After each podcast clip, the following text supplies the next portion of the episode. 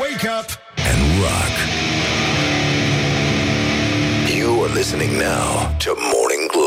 Aproape la fix, adică puțin Gata, s-a făcut fix, fix. Bună dimineața, Iulian Istoroi, ne-ai lipsit foarte mult Bună dimineața Am stat cu colegul tău, Cristin Bucur Care de obicei relatează, notează, informează uh, Are amănunte Da, are amănunte, dar uh, Nu, nimic nu se compară cu amănuntele tale Ca să zic așa Amănuntele tale îmi plac mai mult decât ale lui Cristin Cum a fost săptămâna ta?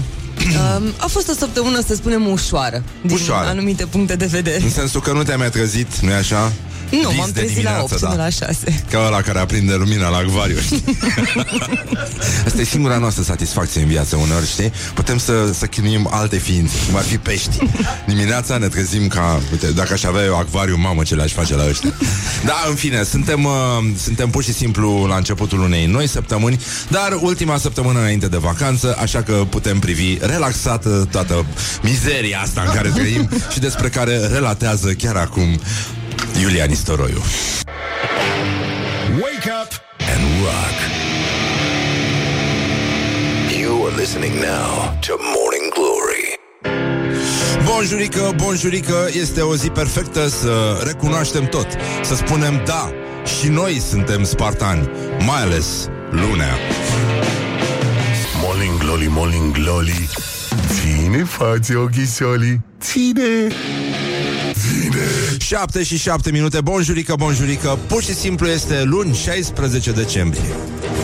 Ține ea vacanță pe 20? Ține, ține, ține.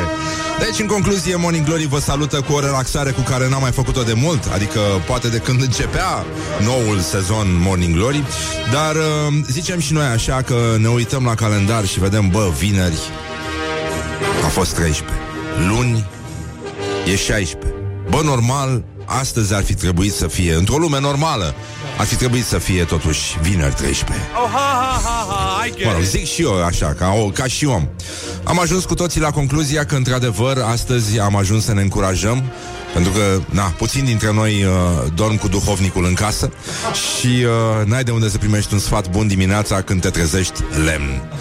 Deci eu am trecut de la starea de miriapod la suportul pe care umblă miriapojii, da? Adică o placă de lemn da? Pe care o dai jos din pat prin trântire. Cam asta a fost tot. E, mi-am dat seama că nu mai am nicio șansă. Dacă săptămâna trecută mai era miriapod, e adevărat, era miriapodul șchiop. Eu am numai 127 de picioare și apa mea mișc. Țop, țop. Ei, asta este balada miriapodului șchiop. Râd când mă întâlnesc copiii. Așa și îmi spune Emilia Podușchiop. Deci, în concluzie, cred că și voi, uh, într-un fel sau altul, empatizați cu starea noastră. E dificil, a fost greu să ajungem aici, ne-am dorit mai mult victoria. De multe ori scârbile alea ne-au bătut la scor, dar... Uh, da, m-am văzut și eu aseară la TV, nu știu ce s-a întâmplat, da. Am drăguț. Mi-au zis ăștia, bă, să mișcă exarhul la... Da, mă, mă mișc, eu vorbesc și cu corpul. Ce aveți, mă, cu mine? M-au chinuit aia la Masterchef, m-au, m-au ținut să fiu sfinxul din Bucegi. Nu suport, vreau să mă mișc când mă filmează. Nu? Ce are? E extraordinar. Și am, am, am vorbit și foarte frumos. Da? Da, am vorbit foarte frumos și uh, îmi place mult de Byron și uh, să țină sus munca bună și oricum a plecat rup de aici vineri, deci... Uh, mă rog, el ca el, dar clăparul Silviu, vai de capul lor. Dar ce zi bună a fost, pentru că ne-am, uh, nu știu dacă ați văzut în story la, de la Morning Glory, noi vineri ne-am pus la punct uh, arhiva digitală a emisiunii, respectiv am aranjat, uh, am făcut curat. Aveam un bol cu dopurile din uh, ultimii doi ani de emisiune, neîncăpător, nu-i așa? Pentru că, sigur, s-a și muncit, dar uh, s-a muncit proporțional, pentru că un început timid, doar uh, 81 de dopuri de spumant în primul uh, sezon, Morning Glory, adică în primele două sezoane, după care o creștere proporțională cu creșterea de audiență, am ajuns la 178, parcă, deci N-am ce să spun, creștere de mai mult de 100%. Uh, și uh, pentru asta, pentru că simțim că emisiunea are un potențial extraordinar, am adus un bol mai mare. Deci, în concluzie, vă mulțumim mult că ne ascultați. Um, noi sperăm să vă și odihniți, să ne prindeți că după aia o să fie un decalaj. Și așa, ce să zic, e un decalaj foarte mare între nivelul emisiunii și nivelul ascultătorilor, dar asta este, n-ai ce să faci. Asta înseamnă să fii din Brăila, să fii și leu. M-a oprit o doamnă în parcare să facă o poză cu mine pentru o prietenă de ei care mă admir, n-am înțeles nimic, dar oricum mi-a zis că e minunat ce se întâmplă aici, că îi mai ajutăm pe oameni să-și descrețească frunțile. Să... Astea și uh, eu am zis că da, într-adevăr, până la urmă, Morning Glory. E preferabil să asculti Morning Glory Drogurile sunt scumpe și rele. E mult mai bine așa, da? Șamanii. Și șamanii, da, da, da. Avem foarte multe lucruri de, de discutat. Este a 350-a zi a anului, coincidență, nu prea cred, și uh, mai sunt 15 zile din 2019 până când uh, românii se vor chinui ca de obicei să le facă viața amară cer, colegilor de specie, de existență, de contemporaneitate, cum ar veni, pentru că ei uh, vor pocni cu tot felul de artificii cumpărate de pe piața Pam, pam, pam. neagră. Da, nu e incorrect politic să spunem piața neagră? No. Piața de culoare închisă, am putea să încercăm așa un pic. Deci, uh, astăzi uh, Rock FM, o să auziți, demarează campania 30 de ani de Revoluție. O să vedeți uh, niște povești de la Revoluție prin ochii și mai ales prin vocea, memoria personalităților care au trăit-o și printre personalități, mă rog, aș zice singura, dar, mai în fine, nu, am glumit, e ok, sunt și, sunt și eu, l avem pe Nicu Covaci, l-avem pe uh, zi mă, să zic pe Cristian Hrubaru, în ultimul rând, da? Avem niște colegi de la România Te Iubesc și uh, mai sunt câteva, câteva surprize, Șerban Pavlu. O să auziți niște povești uh, frumoase și uh, o să vedeți și uh, interviuri. Ele sunt video și sunt făcute în colaborare cu prietenii noștri de la Vice. Bun, deci, în concluzie, avem uh, în această zi de 1989 începea la Timișoara ceea ce istoria avea să consemneze drept uh, Revoluția Română.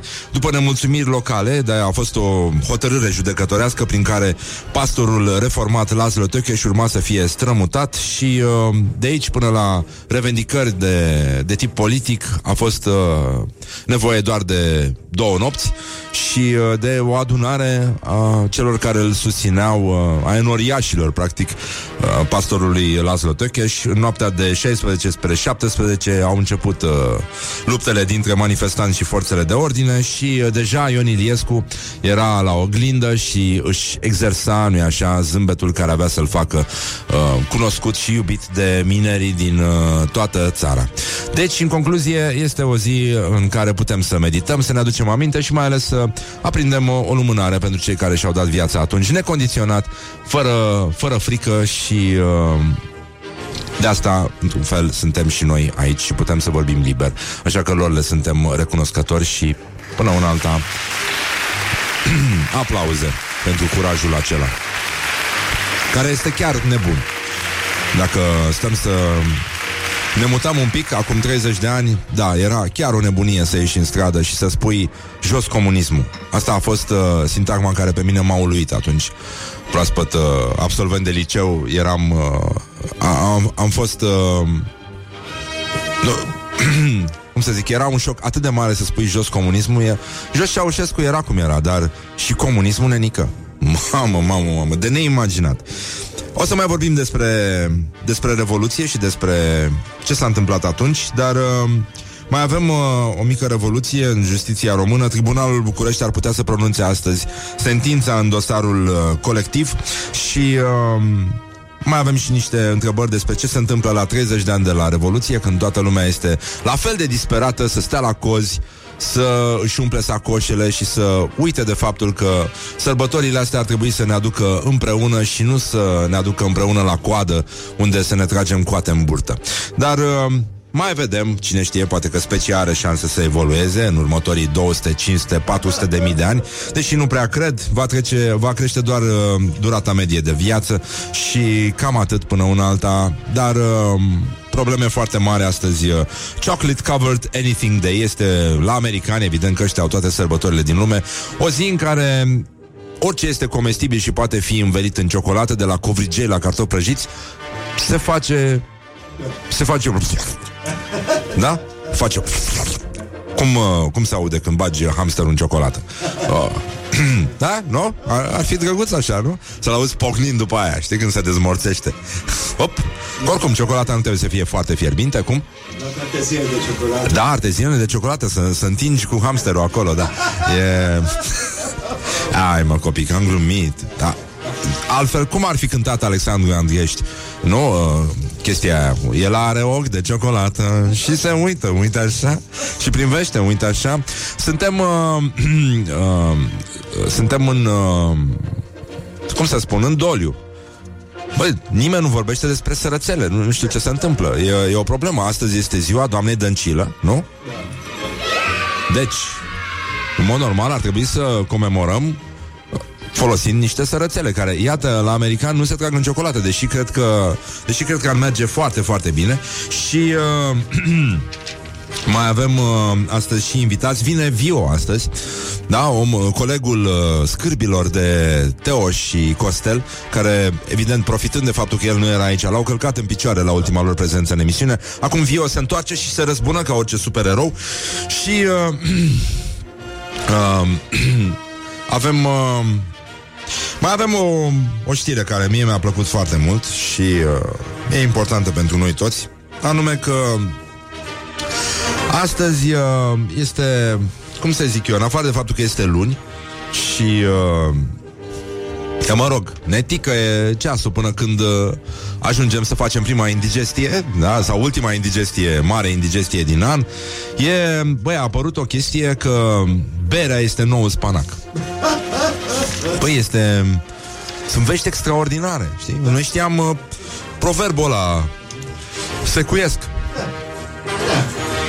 Dar uh, s-a făcut un studiu la Iași, unde altundeva decât în, uh, în Moldova, niște cercetători din Iași au arătat ce efecte benefice poate să aibă un consum moderat de bere asupra sănătății și uh, iată, încă o dată, încă, o, încă un prilej de a folosi uh, expresia greșită, dar uh, universal valabilă, a-și aduce aportul. Este un mod în care România își aduce aportul, nu-i așa, la progresul științific. Berea este noul spanac, efectele asupra forței și vitezei. Studiu Așa, așa este titlul din, uh, din ziar.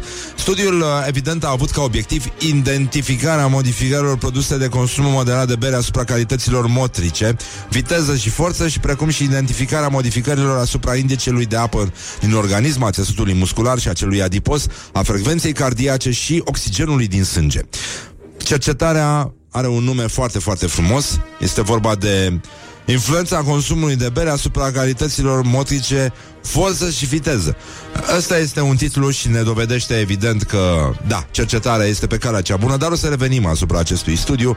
Um, mod ironic, de fapt, dacă ești sub influența substanței cercetate, nu poți să pronunți corect influența consumului de bere asupra calităților motrice, forță și viteză. Nu ai cum. Dar, dar, pe strada energeticienilor însă. Se lucrează intens la acest studiu și uh, chiar și un uh, brașovean a confirmat că da, calitățile consumului de bere pot să te ducă la, cum să spun, la un moment din ăsta de, de, de cumul, de energie, de claritate, astfel încât, uh, nervos fiind, și-a aruncat toate lucrurile din apartament pe geam, marți dimineață, municipiul Brașov. Studiul continuă, iată, și în uh, Moldova Nouă, care este Brașovul. Acum, uh, de la Iași la Moldova Nouă, respectiv județul Brașov, acolo, la 4 dimineața, pe fondul unei crize de nervi, un uh, brașovean de pe bulevardul Criviței și-a aruncat lucrurile din casă pe geam Totul era plin de obiecte casnice, electrocasnice și uh, se pare că omul era foarte, foarte nervos pentru că, fiind singur în casă, uh, s-a certat cu iubita, doar că ea, nu?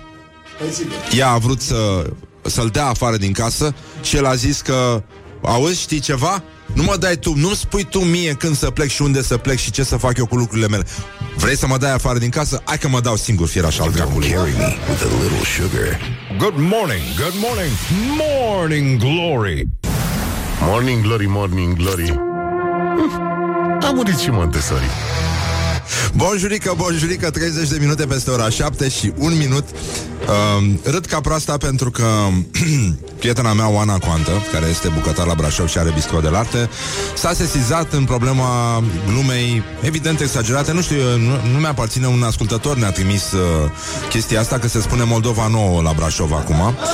Și uh, mi-a zis că răzvane brașovenii din Moldova nouă care nu găgani sau găgani, nu văd bine că n-am ochelarii la mine, cum le spun șcheenii veneticilor, te salută și îți transmit că pentru tine S-ul din lista de alergeni nu e de la Susan. Urmează un emoticon, te pup, și eu, bineînțeles, i-am răspuns că sunt civilizați, sunt din Brăila, suntem oameni, nu ne jignim, ea m-a făcut zganță, eu am făcut o oligofrenă, dar ne respectăm și uh, i-am răspuns ți-am, răspa- ți-am rămas dator cu un sushi. Ce vacă sunt, te pup înapoi. Înainte, înapoi, înainte. Bună dimineața, Oana, și mulțumesc să râd foarte tare. Așa, și uh, spor la cafeluță, bineînțeles, și la ciorbică.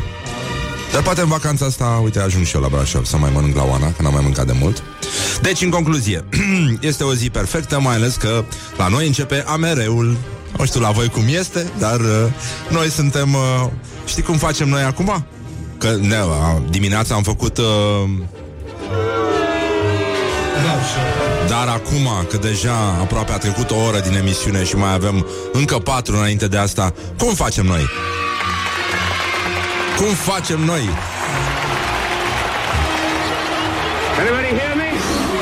Da, suntem foarte bucuroși, vineri intrăm în vacanță și... Ah, Că m-am gândit la un concept frumos, știi, că tot vine anul 2020 Zic, bă, dar de ce să ne avem noi vacanță de pe 20 pe 20 Să fie un 20-20 aniversar așa la Morning Glory. Da, tată, putem, avem echipă, avem valoare, avem tot ce ne trebuie. Scârbile alea au fost de acord cu noi. Deci... Morning Glory, Morning Glory. Ah. Nu mai vă bătesc ca chiorii Nu mai ne bătem ca chiori și ne ocupăm puțin de școala ajutătoare de presă, că s-a întâmplat ceva extraordinar acolo, pe de capul meu și de zilele ajutătoare mele. de presă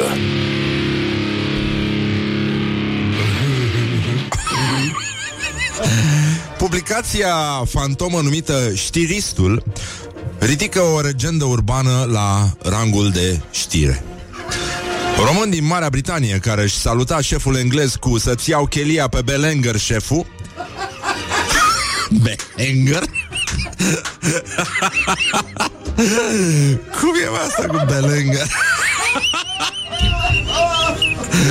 Șeful. Așa? Dat afară de pe șantier după un an de zile. Râdea ca prostul. Asta este... Deci Cristi, așa, un român care lucra ca muncitor pe un șantier din, uh, din Londra, Marea Britanie, Londra, Marea Britanie, atenție. Paris, Franța, nu? Ne întoarcem la Paris, Franța. Se vede cine a văzut Paris, Texas, nu? Se vede. Așa, avea un mod aparte de a-și saluta zilnic supervisorul englez. Se pare că de timp de un an de zile de la angajare, în fiecare dimineață când ajungea pe șantier, românul își saluta superiorul în limba română. La primul salut după angajare, supervisorul englez a schimbat din nas, neînțelegând ce îi spunea românul, așa că acesta i-a explicat că așa se zice în română la să trăiți șeful, bună dimineața și spor la cafeluță. Și... Uh, Șeful îi răspundea cu Good Morning Cristi, toate bune și frumoase, Până când pe șantier s-a mai angajat un român și, da, da, da, aici începe știrea falsă și, uh, în mod normal, un șantier are un singur român, nu? nu așa? Restul polonezi. Da. Și uh, l-a salutat pe șef, uh, cum o făcea de obicei, la vechiul, să-ți iau chelia pe Belenger, șeful, numai că românului nostru abia venit care era de față cu cafeaua la gură, i-a sărit cafeaua din gură de râs. Atunci și-a dat seama supervisorul englez că nu e în regulă toată treaba și când uh, uh, a aflat că de fapt ăla nu i-a zis bună dimineața, zi binecuvântată și spor la cafeluță aveți, l-a dat afară pe Cristi plin de nervi.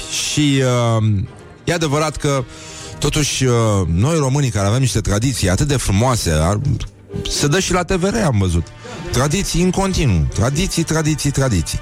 Bă, dacă n-ai băut tu un... Uh, un uh, Long Island din uh, țuică din asta de pufoaică, nu? Da. Belina. Long Island de Belina.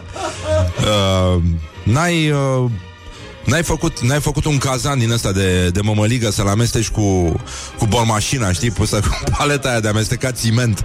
Aia, băi, a, astea sunt tradiții frumoase. N-ai, n-ai cum să vibrezi la această glumă proastă în care românii cred că sunt mai deștepți decât uh, ăia din țările în care să duc ei să muncească și să vină acasă să-și pună inox la balconul de la căsoiul pe care și-l fac și în care, evident, folosesc o singură cameră. Da, foarte deștepți. Suntem uh, foarte deștepți uh, în continuare. Am văzut o o criză de nervi pe Facebook de la un prieten uh, care lucrează în Germania și spus că majoritatea românilor din, care trăiesc în Germania spun despre nemți că sunt niște proști. Și uh, era, mă rog, se enervase omul că, da, proștii ăștia da, de 200, de 300, de 400, de 500 de ani încoace au clădit uh, această societate neclintită de atunci, da, în care toate lucrurile funcționează bine, în care statul te sprijină um, și e normal, nu e așa, să vii dintr-o țară mică, dar cu complexe. E, uite așa, că de-aia știi că totuși există și uh, efecte benefice atunci când uh, ești mic și prost, pentru că, sigur, ai parisul mic, dar complexul, uite așa de mare e complexul. Good morning, good morning, morning glory. Suntem, uh, suntem foarte, foarte bine și ascultăm piesa asta I'm Gonna Be și revenim imediat. When I wake up, well, I know I'm gonna be, I'm gonna be the man who wakes up next to you. When I go out, yeah, I know I'm gonna be, I'm gonna be the man who goes along with you. If I get drunk, well, I know I'm gonna be, I'm gonna be the man who gets drunk next to you. And if I heaver, yeah, I know I'm gonna be, I'm gonna be the man who's heavering to you. Morning Glory, Morning Glory. Îți se deschid iar porii. Bonjurică, bonjurică, 40 de minute peste ora 7 și 6 minute Sau 6 și 7 minute. 6 7 minute. Bonjurică, bonjurică și un sincer uh... uh, Sunt probleme foarte mari după cum se observă. Este luni. În mod normal uh, e luni 16 Dar ar fi fost normal pentru majoritatea cetățenilor să fie totuși vineri 13. De fapt, uh, pentru unii dintre noi este mereu vineri 13, dar uh, stătem puțin liniștiți și uh, vedem ce, se mai, ce mai e de făcut, pur și simplu, pentru că, efectiv, sincer, uh, nu... Nici nu... Nici nu... Nici nu... Ce mult îmi place asta cu Ninu Dar uh, ca să vedeți că pasiunea noastră pentru capre, heliu și așa mai departe A mers, uh, a mers mult mai departe Astăzi avem o continuare frumoasă, braziliană avem, uh, Am descoperit uh, nivelul următor de la această pasiune de a imita capre A emisiunii, nu știi Mișu? Nu știi? O păscăm pentru ora 8 Vreau să fie toată lumea de față Și uh, o să încercăm să exersăm împreună O să punem și pe pagina de Facebook, da? După ora 8 Da, Laura? Da, așa. Nu. Să nu te plăznesc. Deci, uh, da. Să nu fie nevoie. Adică doar din plăcere. să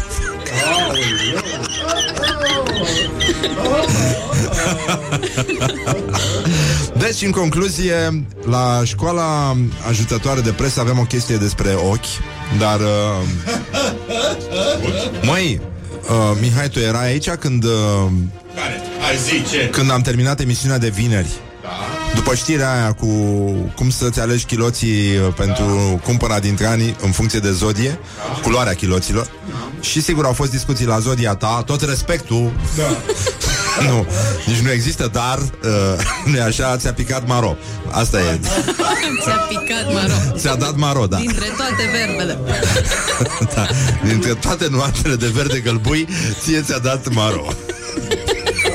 Adevărul e că de la E sănătos, e depinde sănătos. cât bei. Pentru că nu, nu spune nimeni că dacă bei cât trebuie, nu poți să îți uh, sufli nasul și, și, și în chiloți. Mancațiaș. Da. Uh, I get it. Așa, bun, deci uh, în concluzie În concluzie S-a oprit Moș Crăciun Era un, un Moș Crăciun care are grijă de Și mi-a zis Am râs de m-am. La faza aia cu chiloții Și a plecat. Și Byron care era aici zice A, ăsta e hrubarul. Zic, nu frate, nu e niciun hrubaru Ce hrubaru? Cum să fie hrubarul Moș Crăciun? A, adică nu-l cunoști? Nu, nu-l cunosc, nu știu cine e. E Moșu. Moșu ascultă Morning Glory, bineînțeles Și glumele scabroase din această emisiune Dar uh, să lăsăm vrăjeala Acum Sunt multe de spus uh, Despre... Da, avem o veste bună A- Asta mi s-a părut foarte important uh, La orientări și Orientări și tendinți. Așa că ați auzit aia cu, cu berea, cu cercetătorii din Iași, care au descoperit că berea este noul spanac? Ai prins-o, Mișu? Nu. Nu, nu, nu, da. Păi unde în altă parte decât la Iași s-a cercetat uh, chestia și... Uh, Cercetarea se numește așa, dar dacă ești beat nu poți să pronunți chestia asta. Adică dacă, dacă ești uh, dinamizat, uh, oxigenat, cum se spune uh, Influența consumului de bere asupra calităților motrice, forță și viteză. Motrice Mai cum corect testul pe răzviu? Motrice se spune când, ești, când vrei să spui matrice, dar ai consumat spanac. Motrice.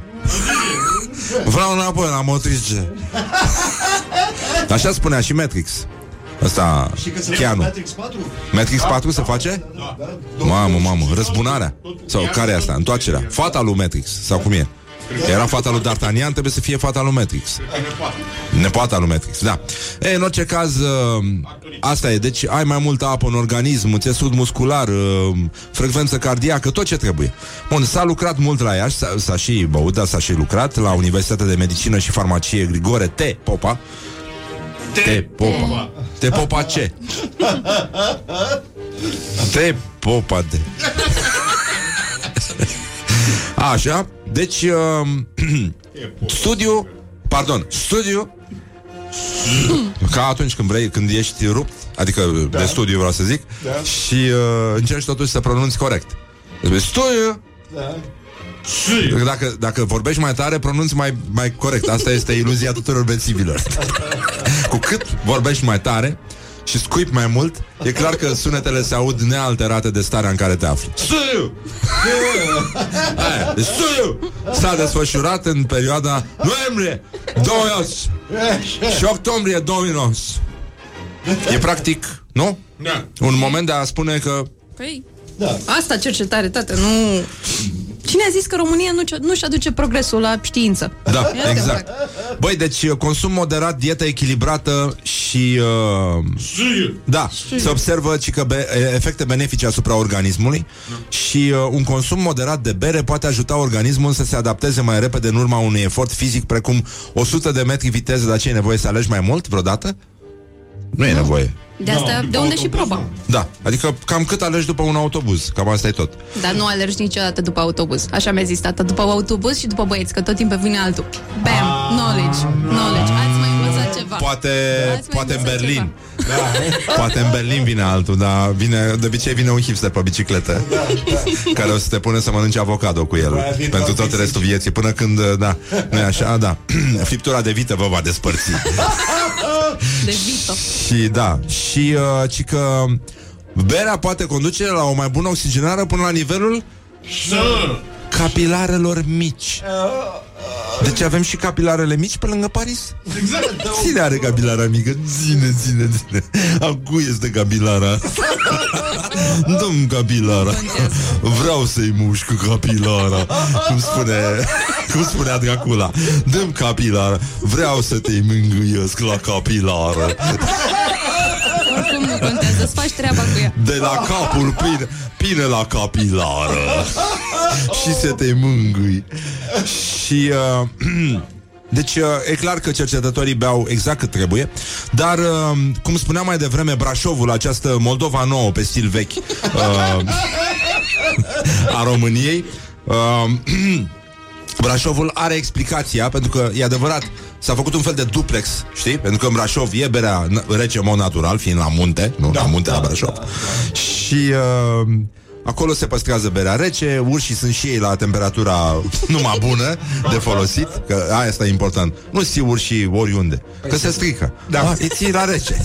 Să fie pregătiți la temperatură, șambrați, cum se spune. Ursul este șambrat perfect la, la Brașov și uh, Deci ca să nu credeți că studiul, cum ar, ați putea crede de fapt, ascultați Morning Glory, ziceți, bă, ăștia fac mișto, face mișto ăștia.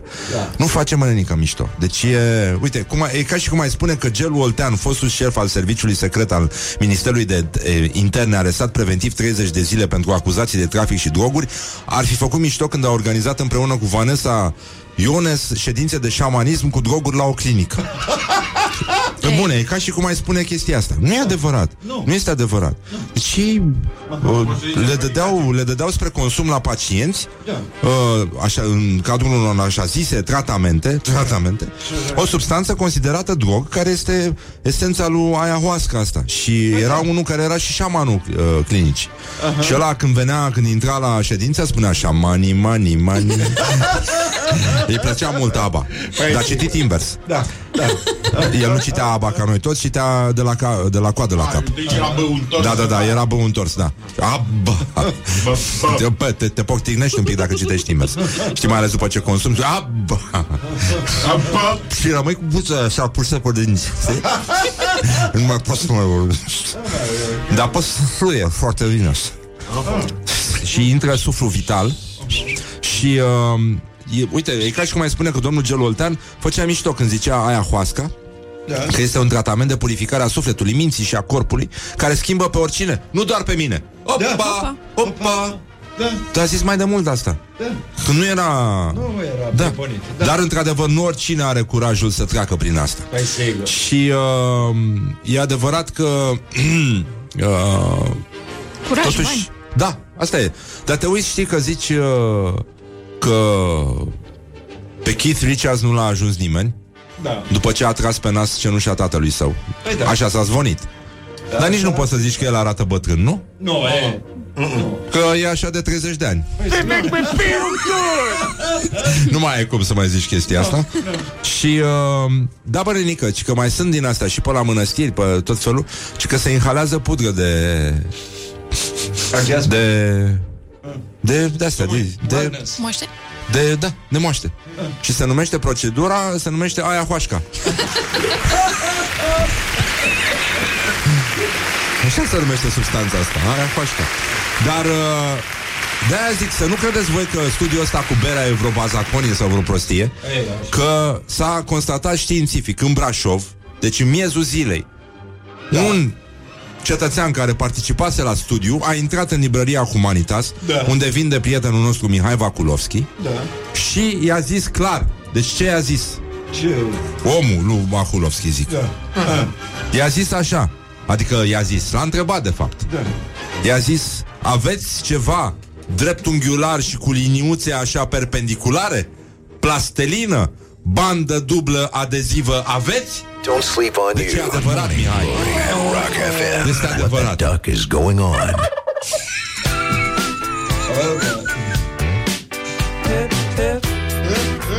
Sau nu mă crezi?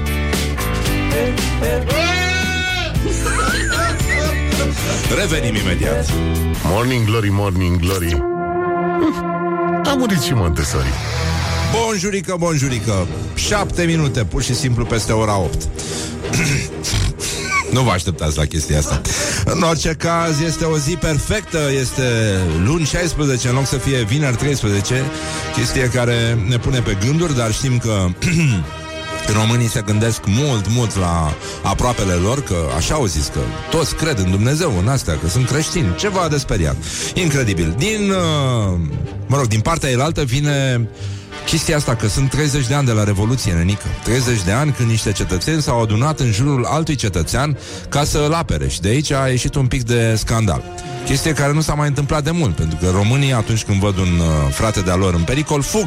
Este mișcarea inversă, de obicei. Dar, uh, mă rog, avem o ședință solemnă a Parlamentului astăzi, uh, merge și președintele Claus Iohannis uh, la Timișoara, depune coroană de flori la Monumentul Eroilor la ora 17, pe urmă la Catedrala Ortodoxă Mitropolitană, care și-a închis atunci ușile, nu? Pentru cei care cereau să se a, ascundă de gloanțele armatei, glorioase armate române, care nu a tras, evident, altcineva trăgea atunci. Așa, uh, are o slujbă de comemorare. Avem și alocuțiune la operă, evident, ca să ne aducem aminte ce a fost de fapt și ce spectacol frumos, ce primadone, ce zâmbete, nu-i așa? Uh, ne mai uităm puțin la zâmbetul lui Ion Iliescu și uh, ne uităm și la spectacolul regal de balet, nu-i așa? Care se intitulează Revolta și care va fi executat la Opera Națională Română. Suntem uh, tot în Timișoara, se întâmplă acțiunea. Și uh, ca la orice aniversare a Revoluției, putem constata că puțini am fost, mulți au rămas, adică m- puțini au fost, mulți au rămas. E principiul uh, multiplicării eroilor Revoluției uh, în stat și uh, mai avem și o posibilă sentință în dosarul colectiv astăzi de la Tribunalul București avem și niște sondaje cu tremurătoare, dar zguduitoare despre ce fac românii la cumpărături și ce fac ei ca să combată risipa alimentară. Chestie care e extraordinară în sine, dar uh, inexistentă ca atitudine și de aia hai să vedem ce, ce zic românii. Evident că nu noi aruncăm gunoi, ăștia aruncă. Nu? Noi nu, noi niciodată nu, nu aruncăm uh, nu? Ia să ascultăm un... Uh, să vedem ce spun românii despre risipa pe care o fac ei. Morning Glory întreabă, cetățenii răspunde. Ați constatat vreodată că după ce ați făcut cumpărături, încă mai aveați alimente pe care nu le-ați consumat? Da, se mai întâmplă, mai ales în uh, perioadele de sărbători. Le donăm uh, unor vecini care au o situație materială precară, ori le congelăm și le refolosim mai târziu. Da, în ultima vreme încerc să reduc cantitatea. De obicei, dacă nu sunt expirate de mult, le dau la pisici, la căței, pe lângă și în rest le arunc. Să zic că un pic legume, un pic fructe, nu foarte multe, dar mai rămân. Sau și mâncare gătită, mai rămân. Încerc destul de multe chestii și nu ies întotdeauna cum ar trebui, așa că pot să zic că mai rămân. Le arunc. O, legume preparate de astea, m, salamuri. Ce aș vrea și să alte fac chestii revelionul care cu fata Nu le asta. prea consumăm. În general le dau. Așa Am entuziasm. o persoană care tot trece pe la noi la, la bloc, mai necăjită, dar mă, se mai întâmplă să și aruncă, mucegăiesc, mai ales legumele.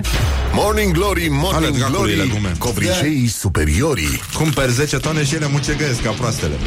Aia înseamnă să fii legumănenică, să n-ai conștiință de sine. Bun, acum știm că românii, de fapt, uh, sunt o nație la fel de ipocrită ca celelalte nații, doar că noi, spre deosebire de alții, suntem cea mai poluată țară din uh, Uniunea Europeană. Da? Marile platforme industriale s-au uh, închis, noxele au rămas, scrie știri, uh, pe site-ul știrile ProTV. Poluarea e, umblă după noi uh, 21-22, cam uh, cum umblă sacoșa după român de sărbători și... Uh, Potrivit Eurostat, România aruncă anual 100 de kilograme de alimente pe cap de locuitor. De asta rămânem cu 30 de milioane de tone de gunoi neridicate anual. Nu știu dacă înțelegeți uh, cam cât de grav e. Și uh, volumul deșeurilor oricum uh, e ceva... E, e singurul viitor al țării, de fapt. Dacă putem spune ceva despre viitorul țării, putem spune că el miroase ușor pestilențial, a gunoi proaspăt, în orice caz, pentru că va, fi, va rămâne probabil singurul lucru proaspăt din, uh, din România. Nu avem grob de, cul, de gunoi ecologice, nici stații de colectare selectivă a deșeurilor. Suntem pe ultimul loc în Uniunea, Uniunea Europeană la, la reciclare și uh, mai mult avem și, nu așa? Haide să ne bucurăm, avem previziuni sumbre, cele mai sumbre. Așa, dragii mei, da sigur, cumpărați mult, umpleți-vă cărucioarele, aruncați cum faceți an de an și fiți mai buni, faceți-vă cruce când treceți pe lângă biserică să vă păzească domnul de cumpătare cumva, sau de creier, sau de discernământ, nu? Uh, noxele omoară de 10 ori mai mulți locuitori în România decât accidentele rutiere, asta ca să nu, unde suntem de asemenea campioni, dar uite că totuși gunoiul, gunoiul Da, da, da. e, e pasiunea noastră, nănică. Dar uh, Suntem o țară de ratoni. Mm, da, suntem o țară de veverițe. De... Nu? Ratonii sunt pasionați de gunoi. De gunoi? De gunoi, da. Da? Și urși? Și urși, și urși, dar numai în Moldova. Suntem o țară de brașoveni, da. Practic. și uh, chiar... Uh, cum să zic, și costuri, s-au, cal- s-au calculat și costurile bolilor provocate de poluare. Știi cât costă asta sistemul de sănătate? 1,2 miliarde euro pe an. Dacă nu stăm rău. Pe Dar bune, banii deci nu pentru o sunt o țară problemă. fără posibilități, evident, banii nu sunt o problemă. Faci un credit, te duci la cumpărături, îți bagi joc de ele, le arunci, ca să vadă lumea nenică, totuși că ai ai intrat cu multe chestii în casă, dar și ești cu multe chestii din casă. Se vede că ești bazat, mă, nenică. Deci e, e important. România este o țară campioană în continuare și la ipocrizie și la indiferență și mai ales că sunt și 30 de ani de la Revoluție, putem sărbători chiar foarte, foarte frumos pentru că nu s-a schimbat mare lucru de atunci. Lumea, cum să spun, venera, acest cult al sacoșei nu a dispărut uh, din România. Mă, Horia, mai ții minte când au venit, uh, când au venit uh, jurnaliștii aia răpiți? Da. Mai ții minte că pe aeroport când i-au adus înapoi Aveau, deci poporul român, în mod normal, dacă descrii un român, poporul român de la începutul și până în prezent, de când a început plasticul Da. sau sacoșa de cârpă, bă, el are o sacoșă în mână. Păi sigur. Bă, și ăia săraci, deci veniți din Da, da. iad de acolo, Da. aveau sacoșe în mână, mă. Aveau pungi, au Au venit cu făcut pungi ei de rost, plastic. cumva. Au venit cu pungi de plastic. Bă, cum fac ei? Că unde e în România și o pungă? Era duty free la teroriști. Da. Po- E posibil, da, poate că și, che- și chestia asta, dar uh, uite, noi stăm și uh, râdem de toate chestiile astea, nu ne pasă și ne, nu ne gândim la consecințe și uite, Mihai Vasilescu, uh, prietenul emisiunii și blogger și om de publicitate, a reușit să strângă în, în câteva rânduri uh, ceva foarte important. Ce mai râde lumea de spitalul uriaș pe care vrea să-l construiască doamna Firea? Lăsați, doamnă, nu mai puneți la inimă Că așa au râs și când cu sârma aia blestemată Și cine stă acum fără apă caldă și căldură? Ține, ține, ține Așa Ei, da, da, da, da, da, da, da. Și um, Uite, încă una frumoasă de la alt utilizator al unei uh, anumite rețele de socializare, Oana Dimofte, jurnalist, o înjură aproape zilnic Mircea Badea, nu? La, nu? Pe ea? Au- Sau au trecut la, la soțul ei. Uh, Sărbătorile de iarnă nu sunt despre cârnați, nici despre piftie, nici despre fiptură, nici despre tobă. Sunt despre altceva, scrie. Și aici zici, mamă, să vezi codăn din Da, alea, da, wa, da, da, da. dar și-a revenit femeia. Despre usturoi, despre care, fără de care nimic din toate astea nu ar avea niciun sens.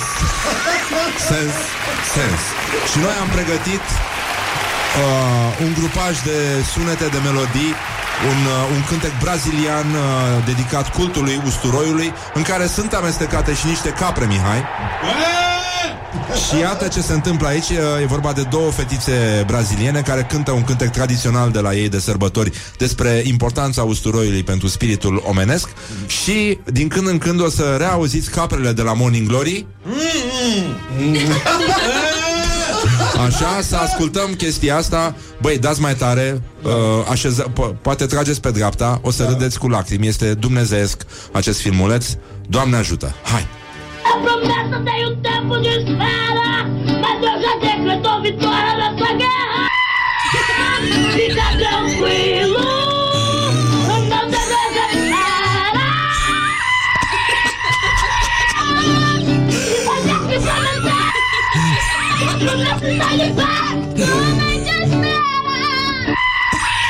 Mantenha calma, não tem apenas o sofrimento.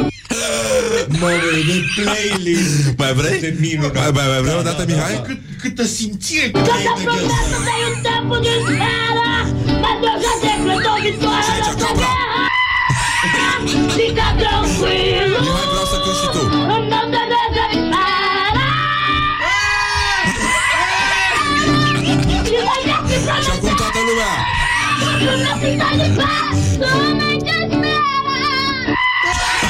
Mantenha calma, não tem apenas o sofrimento.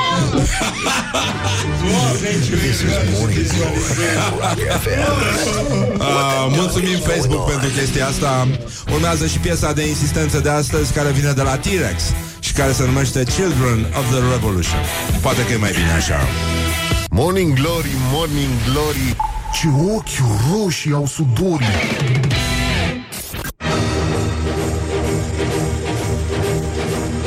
Bonjurică, bonjurică. Pur și simplu, uite și tu S-au făcut 20 de minute peste ora 8 și 6 minute. O să avem și un invitat O invitată, de fapt, peste câteva minute Dar mai este timp puțin. După ora 9 vine Vio să răzbune rușinea să răzbune faptul că a fost călcat în picioare în emisiune live la ore de maximă audiență de scârbile lui de colegi Teo și Costel.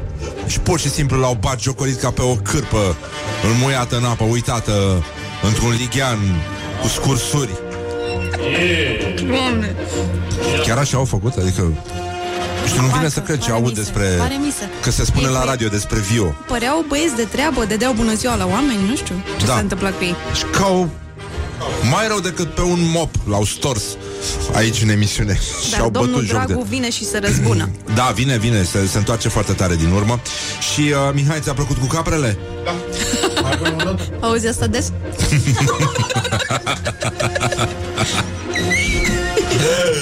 Numai seara la mus Da um, Dar ce bine că ne înțelegem Și că nu facem glume proaste No!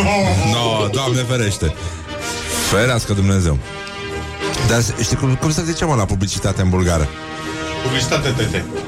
Publicitate tăta Tătă. sau tăte? Tătă. Și dacă se spune tăte, are și cratimă? Cred că da. Publicitatea tăte Mai încolo. Publicitatea tăte Tăte? Tătată tăte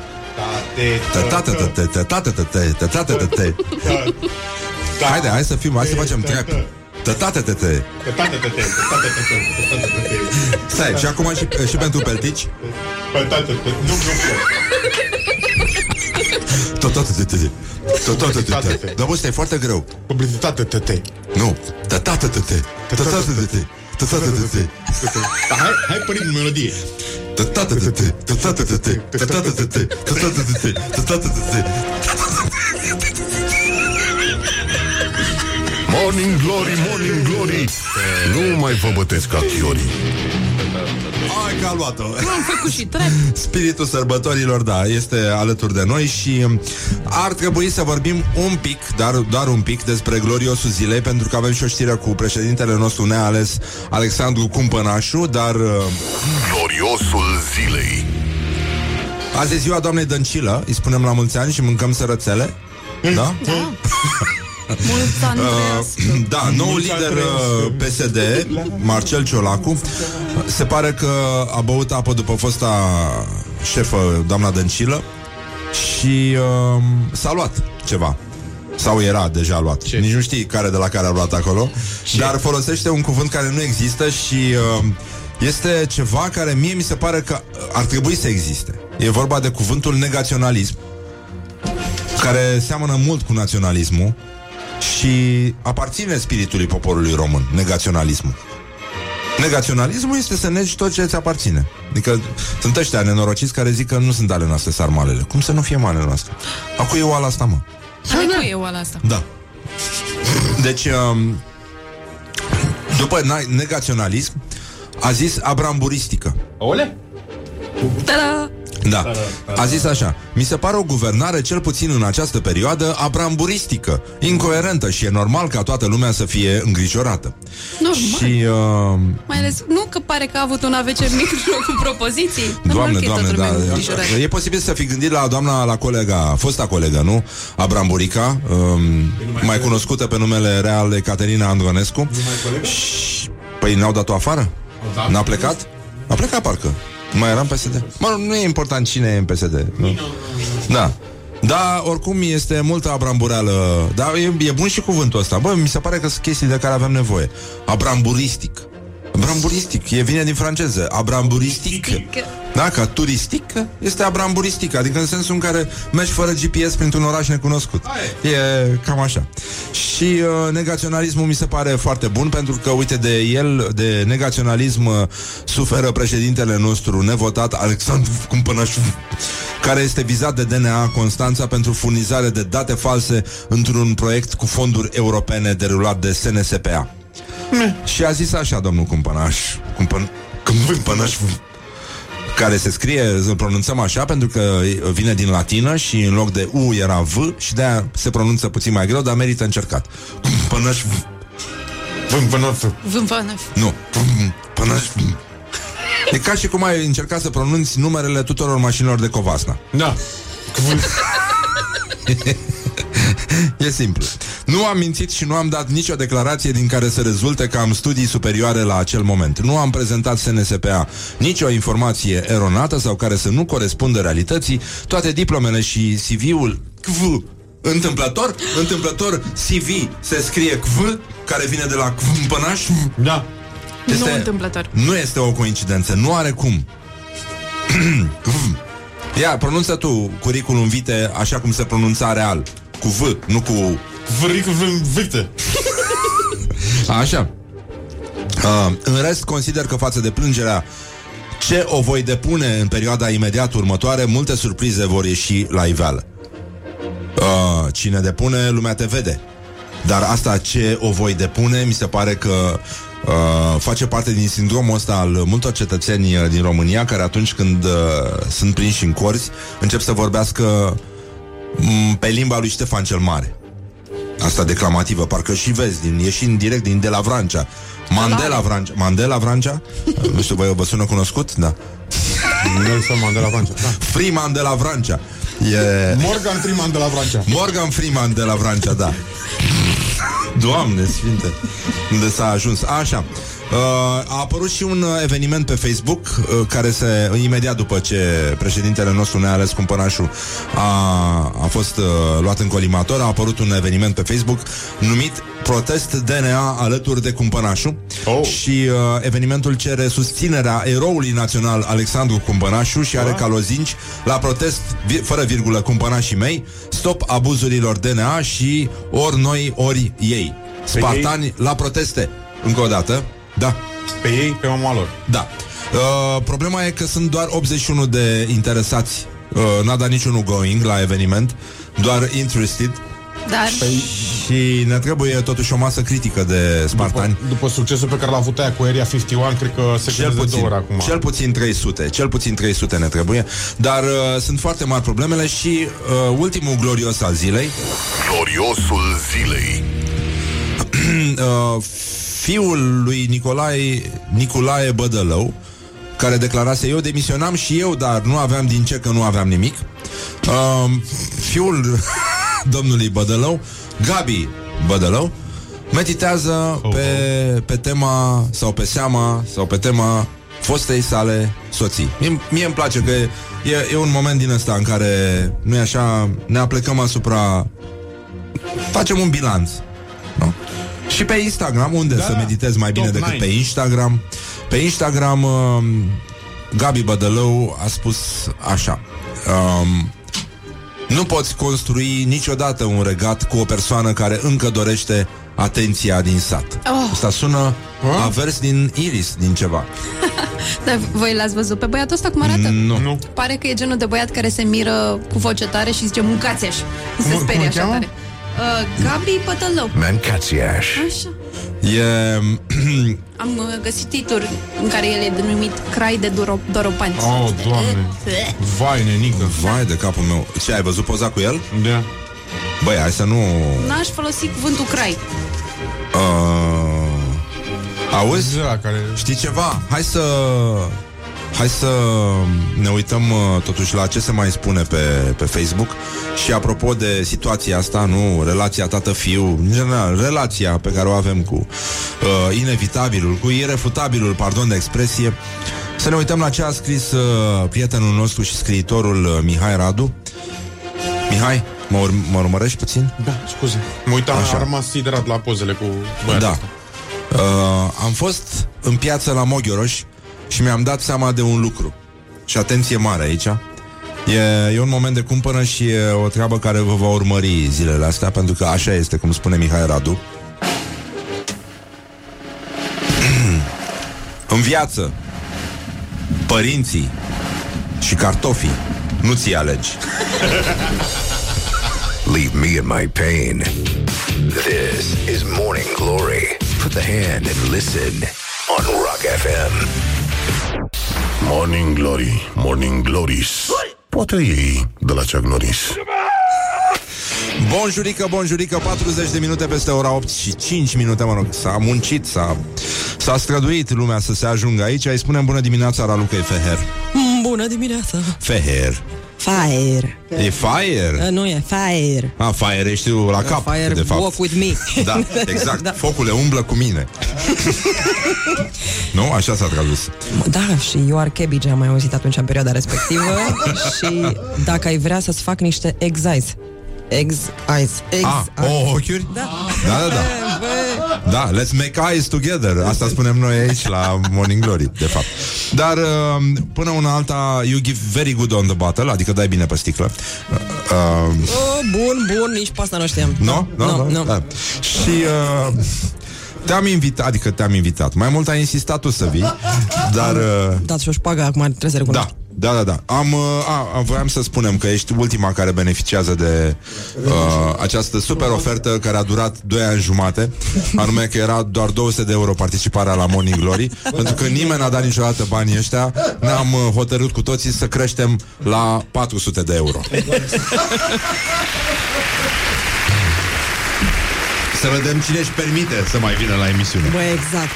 Ați înălțat Am- ștafeta.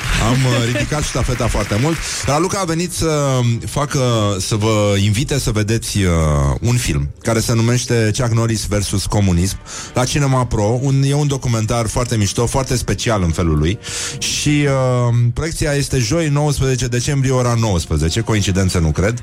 Nu. Dar îți dai Este seama, dacă era pe 15 decembrie, doar trebuia să-l dați la singura ora zi 15 și liberă. era nasol. da, oricum era singura zi liberă pe care am Da. avut-o să recuțin noi. Păi 19 decembrie îl dai la ora 19. N-ai Că cum, nu ești frate. tâmpit. Da. Nu, trebuie să fii dement. Dement. Dacă, de dacă îl puneai pe 23 Aia la zic. ora 23 sau pe 25 la ora Sau pe 2 25. ianuarie. da. puteai, dacă pe, se de, ăsta se dădea în Sibiu și mergeau la ora 2 Da. la film. no, era mai La simplu. 2 în 3, da. Așa, spunem și mie, ce s-a întâmplat? De ce s-a ajuns aici? Care e treaba? Cine mai vorbește? Cine mai ce se vorbește? întâmplă la e o eveniment listă și de ce e nouă de, important? deci asta e foarte important să Așa. spun. Că am fost trimisă de un grup de jurnaliști internaționali. Uh, organizatorii se cheam, sunt Asociația Internațională a Jurnaliștilor Români Ah. și Frontline, care sunt eu și cu un, încă un băiat. deci suntem Mi-aduce aminte doi. de The Big Lebowski. Mai ții minte? Nu și aduce aminte de, de cariera lui. De Așa. Seattle Six. Deci noi amărâții uh, organizăm povestea asta, ne-am gândit să facem ceva despre Revoluție, că na, 30 de ani de la Revoluție. Da. Și, Te uh, simți. Cât de cât, eu, da. de exemplu, îi cam simt pe piciorul drept și Așa. mă, mă doare. Și uh, am zis să facem ceva și să ieșim cumva din toată zeama asta a discuțiilor cu procurorul Voinea și să mai aducem iară niște invitați, niște istorici reputați. Ion Iliescu, nu știu ce, oricum se rezolvă absolut nimic, de 5 ani discutăm despre dosare. Da. Uh, n-are sens să mai intrăm iară în povestea asta și am zis hai să o luăm un pic mai light și să discutăm despre filme. Și ce s-a întâmplat pe vremea lui Piticu, la ce se uita lumea, ce cum ne distram noi seriile, cum ne informam, cum vedeam ce să mai poartă, uh, Da. muzici, nu știu Ce ce. însemna acel dute naibii din filmele traduse de Irina Margareta Du-te Nistor? naibii și chiar uneori am prins-o și cu dracu. Să știi, adică Da. am prins o casetă în care zicea du dracului. Deci a fost un, a fost un moment. Despre Uh, ce e vorba în, uh, în film odată? Este vorba despre Irina Margareta Nistor Da. uh, și un domn uh, care aducea filmulețe în România Da. și le puneau pe casetuțe, video, VHS. Da. Și, uh, Era un gheșeft. era un gheșeft și cum au penetrat ei uh, piața în uh, scopuri ilicite, da. aducând aceste informații uh, în România și apoi uh, ei s-au transformat într-un fenomen cultural și în același timp educațional. Mie... Este un film interesant, serios. Chiar e un da. film super interesant pentru că oamenii s-au apucat să facă treaba asta bănuiesc că vreau să facă și ei niște bănuți Da. și după care s-au transformat în altceva, adică a ajuns să fie Libertatea... libertate. De da. la capătul Libertate casetei, cum pentru ar veni. nas. da. Uh, bun, e, e un lucru interesant. Au să vorbească Ai, asta iarăși este, niște asta este figuri foarte, uh, asta e publice foarte... importante. Eu vin cu, am venit cu listuța, de asta sunt super paranoică cu telefonul aici. Da. Pentru că uh, după, după film o să vorbească Victor Benciuc, uh, Irina Margareta Nistor, Ilinca Călugăreanu, care este regizoarea acestui film, uh, Ana Maria Moldoveanu, Aida Economu sunt actrițe, uh, Marius Chivu, care este uh, scriitor și critic uh, literar. E băiatul ăla cu barbă, nu? Băia, băia, Care da, băiat, scrie la ziar. M-a, m-a dat și pe mine. Și pe, și pe Luiza a dat-o. Da? Da, da, da. da. Pâine bunilor, da. Într-un grupaj despre ce este umorul. Și? Ce ați spus? M-a prostit, îți dai seama. Mm. Oricum, se râde. Da, se râde da. în cască. N-ai cum, îmi spui Nu se umor, râde, râzi, deci au, n-ai- vo- n-ai au cum. voce, au voce. N-ai cum, da. Și mai este Marius Voicu, uh, Marian Voicu, care m, e jurnalist la TVR Mhm. și el va modera discuția asta. Probabil va fi așa, cam vreo oră de discuții despre actorie, filme, înainte de Ceaușescu, ce s-a întâmplat, dacă au Da. influențat în vreun fel sau altul uh, uh, spiritul național. Merită și o expoziție de sacoșe moderne la intrare. Cred că sacoșa este în ADN-ul românilor, înainte Da. și după 89. Dacă e ceva care ne leagă, sacoșa cu siguranță este uh, the missing link, practic, Și la bomboanele nivelul de poporului. brad, că eu mă gândesc acum că e perioada asta, nu știu dacă și pe tine te-a marcat, pe vremea lui Piticu, lumea nu mânca bomboanele de brad din brad. Adică și alea putrezeau acolo Păi n-aveai generații cum. întregi, n-aveai cum, pentru că nu știi când le mai găseai pe următoarele. Și știu că am desfăcut bomboane după prin 90 ceva, niște bomboane pe care le cumpăraseră ai mei prin 70 și ceva. Deci niște bomboane de brad de 20 de ani și am și mâncat una și n-am crăpat. Adică iată-mă. Uite, da, suntem aici, dar ce? N-am... uh, Băi, se vorbește prea puțin de cum se făceau lucrurile pe vremuri și cât de sănătos era până și pelicanolul. Pentru că generații de copii au mâncat lipici și pelicanon și iată-ne aici, vorbim la radio Exact, la ore de exact. maximă audiență. Practic, uh, da, uite, pentru români cultura însemna Chuck Norris, Bruce Lee, bă, figuri internaționale. Erau personalități importante, cum se spune acum, mai că ții sunt și minte- personalități neimportante. Copiii porumbului. Copiii porumbului. Da, era un horror hidos. Nu știu, nu l-am văzut, da. Copiii porumbului. Pisica în cizmă nu mi-amintesc, dar mi-amintesc că... Horia. Stai mă, ce era? Era... Uh, dirt, nu Dirty... Ba da, Dirty Dancing, clar. E clar. Uh, pasărea Spin, Spin, Da, șogunelul. Șogunelu, clar. Da, erau- Deci erau niște. Mai era un, un uh, film cu cele două gemene care schimbă soții. Las, arată-mi gemenele. Lasă-te pe mine să te mângâi. Iau la el la casă, fac la el nevasta al meu. Sunicam, da. uh, am primit multe întrebări despre Tsunicam și l-am întrebat uh, pe domnul Gașpari Cotilo ce înseamnă de fapt și mi-a zis că nu este atât de grav cum, uh, cum ni s-a spus, că este o formulă de alint și uh, se poate traduce în limba română de pisi, pisicuță, lucruri din astea. Sigur că de la pisicuță la orice altceva e doar un singur pas uh, și ține de imaginația fiecăruia. Și apropo de imaginația fiecăruia, vă invităm încă o dată, da, joi, ora 19 la Cinema Pro, um, pe De la ora 19 decembrie. 19 da. decembrie, de la Așa? ora 19 Cinema Pro, vine domnul Rebenciuc, vine doamna Mar- Irina Margareta Nistor, mai vin niște doamne superbe. Da, Vă mai mergeți- zic o dată, Ana Maria Moldovan, Aida Economu, Marius Chivu, Da. uh, Ilinca Călugăreanu. Pac, o să fie foarte interesant. Cred. Bă, dacă vine Aida Economul, chiar trebuie să... Adică, Adică serios, Rebenciuc faceți-o mai e cum mai e, dar Aida Economul... E foarte drăg. E super Da, da, da, drăguț, da, da. da. Da, Ai, ai și- verificat-o? Chuck Norris a văzut filmul? Chuck Norris a văzut filmul? Păi, înainte să se facă, l-a văzut el. Da? Adică el a făcut filmul, practic. Noi știm acest lucru. Adică... Dar regizarea confirmă. Da, Da, da. regizoarea, da, ci că a confirmat că Chuck Norris l-a văzut. Bă, da? Da? Eu habar n-aveam. Serios? Da, mă, da, da, da, da, da. Adică a stat așa, știi, puțin în, în cumpăna, așa cum stăm și noi acum. Ce? Vreau să mai zic că e gratis, că știi că la români, dacă Ah. zici asta, băi, e gratis, veniți că e gratis. Da. Și se dau și ciocolățele în rom. Da. Aparent, tot Aparent. gratis se dau. Sau... Nu e rău, nu e rău. Da, nu e rău. um, Raluca, tu n-ai mai fost la noi de mult și pentru că ești din Moldova, Brașov, uh, poți să deschizi, te rog, telefonul la pagina pe Facebook. Deschidem Facebook la pagina Hai, toată lumea, deschidem Facebook Așa. Scoatem un creon și pix Un creon. Un și creon scris. și pix și Scriți. scrip Scriți. Așa, Facebook Pagina Constantin Enceanu Oficial Băi, acum fac asta, stai așa. Trec printr-un moment de panică. Constantin? Enceanu, oficial Cumplitul test Enceanu Temutul test Enceanu Are loc acum Raluca Feher Om de publicitate, scriitor Ți-ai sc- Ai scos și o carte Da, mă. nouă Am văzut că semnai la greu Băi, am semnat la greu, da, am semnat până mi-a căzut mâna. Trebuie să scriu tot felul de tâmpeni. Hai să vedem câți prieteni are Raluca Feher Militantă, femeie, om Nu în ultimul rând Și ce trebuie să fac? Mă duc Câți prieteni ai Raluca Feher au dat like paginii Constantin Enceanu? Emoții, emoții, emoții.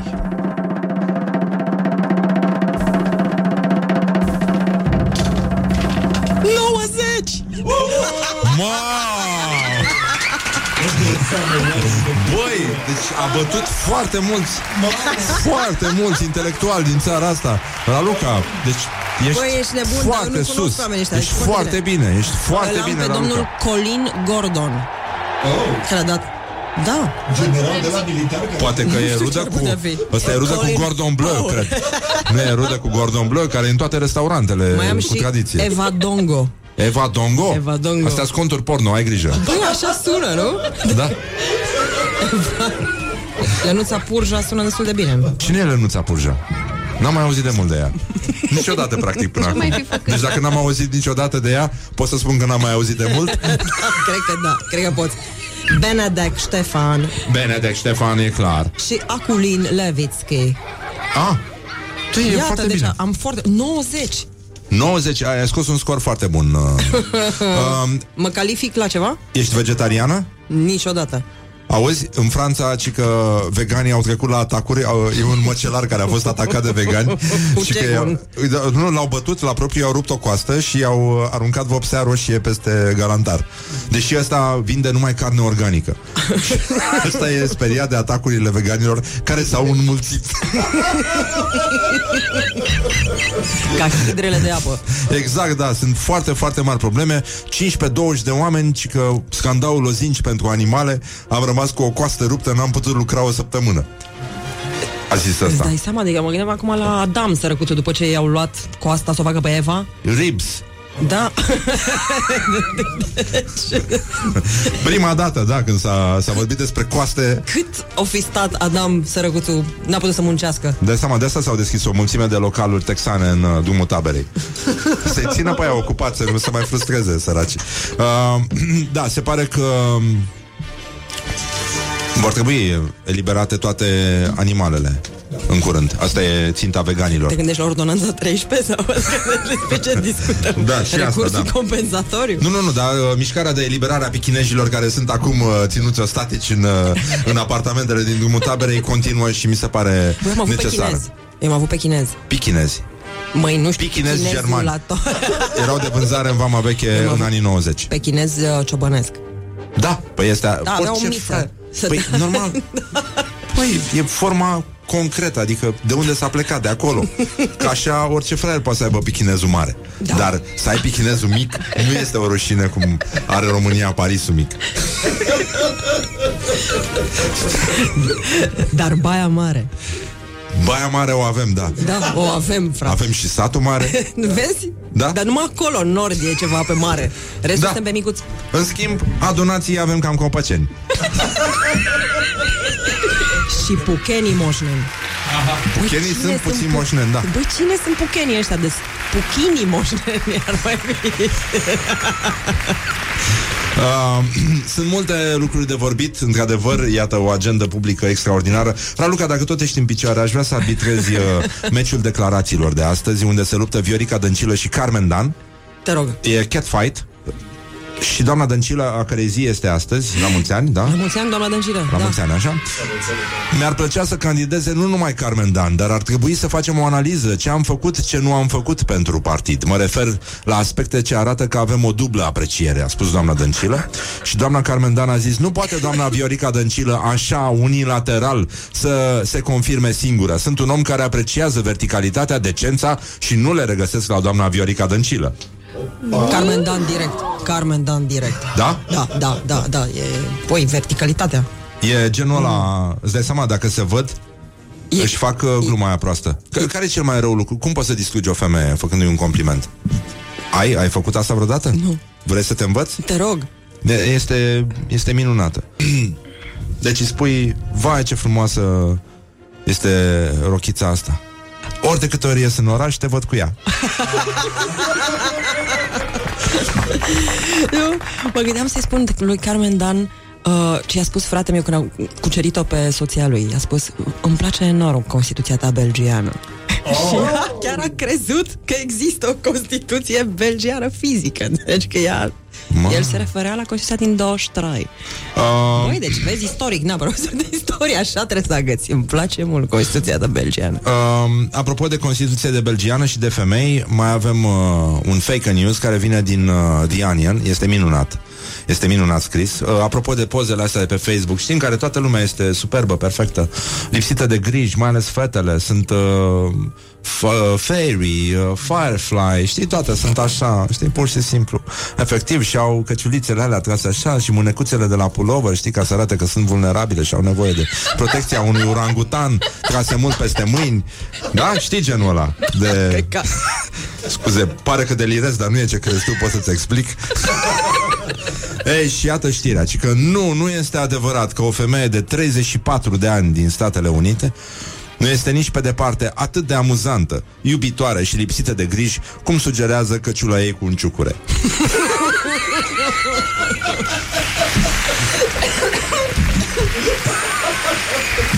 Foarte bun.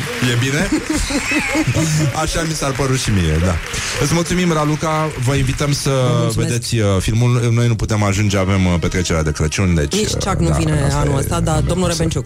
Da, e foarte bine așa Deci uh, Chuck Norris versus comunism uh, Joi 19 decembrie Ora ora 19, 19 Cinema Cinema Pro. Pro Da, mergeți acolo E și intrarea gratis De-aia puteți să le cereți bani organizatorilor Pentru mizeria asta de eveniment Am glumit Am glumit. Mergeți, o să fie foarte mișto și uh, vă pupăm dulce pe ceacre. Mulțumim, Raluca, și vrem Eu să fim mulțumesc. primii care îți urează Crăciun fericit. Ei, asemenea, oamenilor, da, da, am da. uitat. Verticalitatea m-a împiedicat să... Aia e, dar da. nu-ți urăm pentru anul ăsta, îți urăm pentru anul Da. care vine. Că e... 20-20, cum Da, se- evident, evident. Pa, pa, vă pupăm dulce pe ceacre, urmează Ah. știrile. Don't carry me with a little sugar. Good morning, good morning, morning glory. Morning Glory, Morning Glory Purie toți cărnăciorii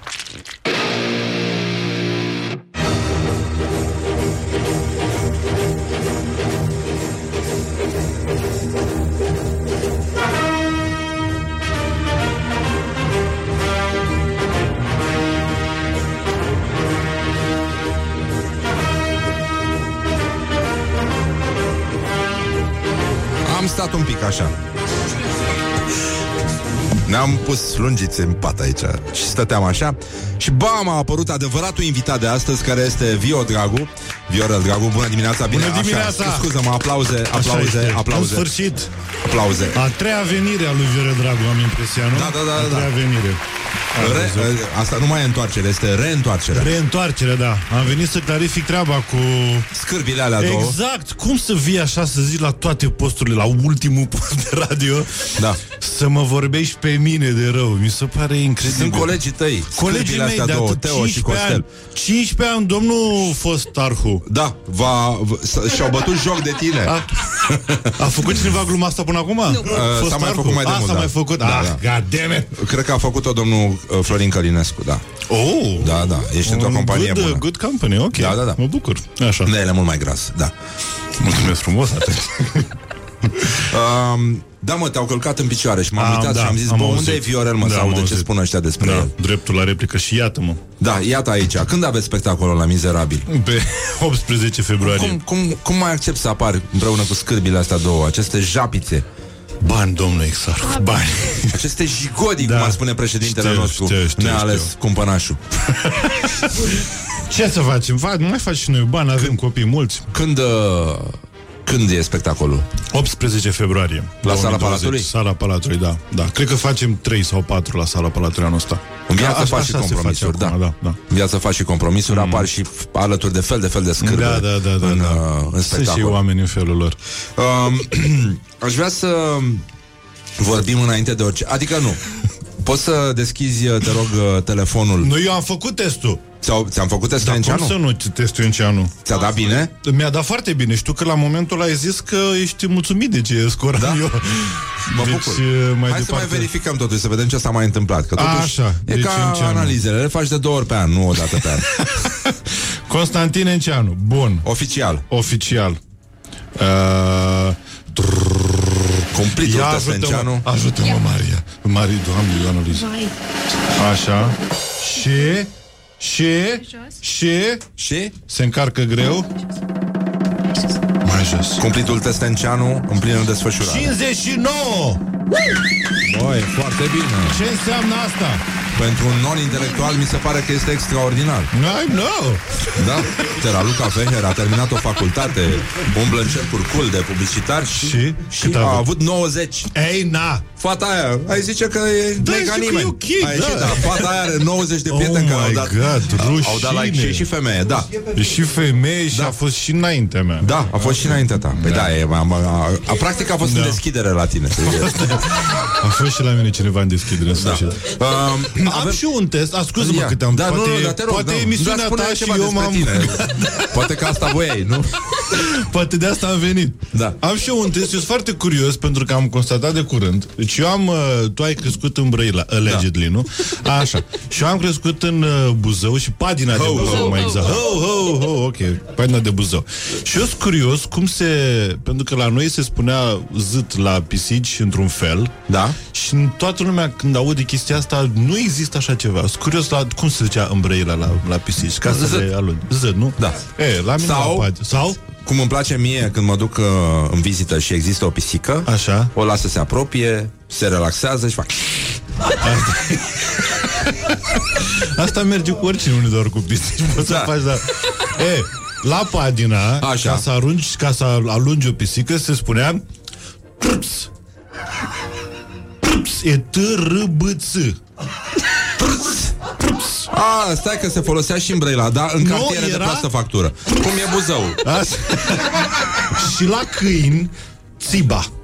Asta... Știa, știa, știa de, Nu. de țiba? Nu, Nu, știa, de țibă nu știam. La țiba, când câinele se dădea, așa spunea, când câinele lătra, se dă câinele, la țiba! Și la peșit, plups! Ați văzut? Și Câinele îți răspundea Am ceva. Dai seama.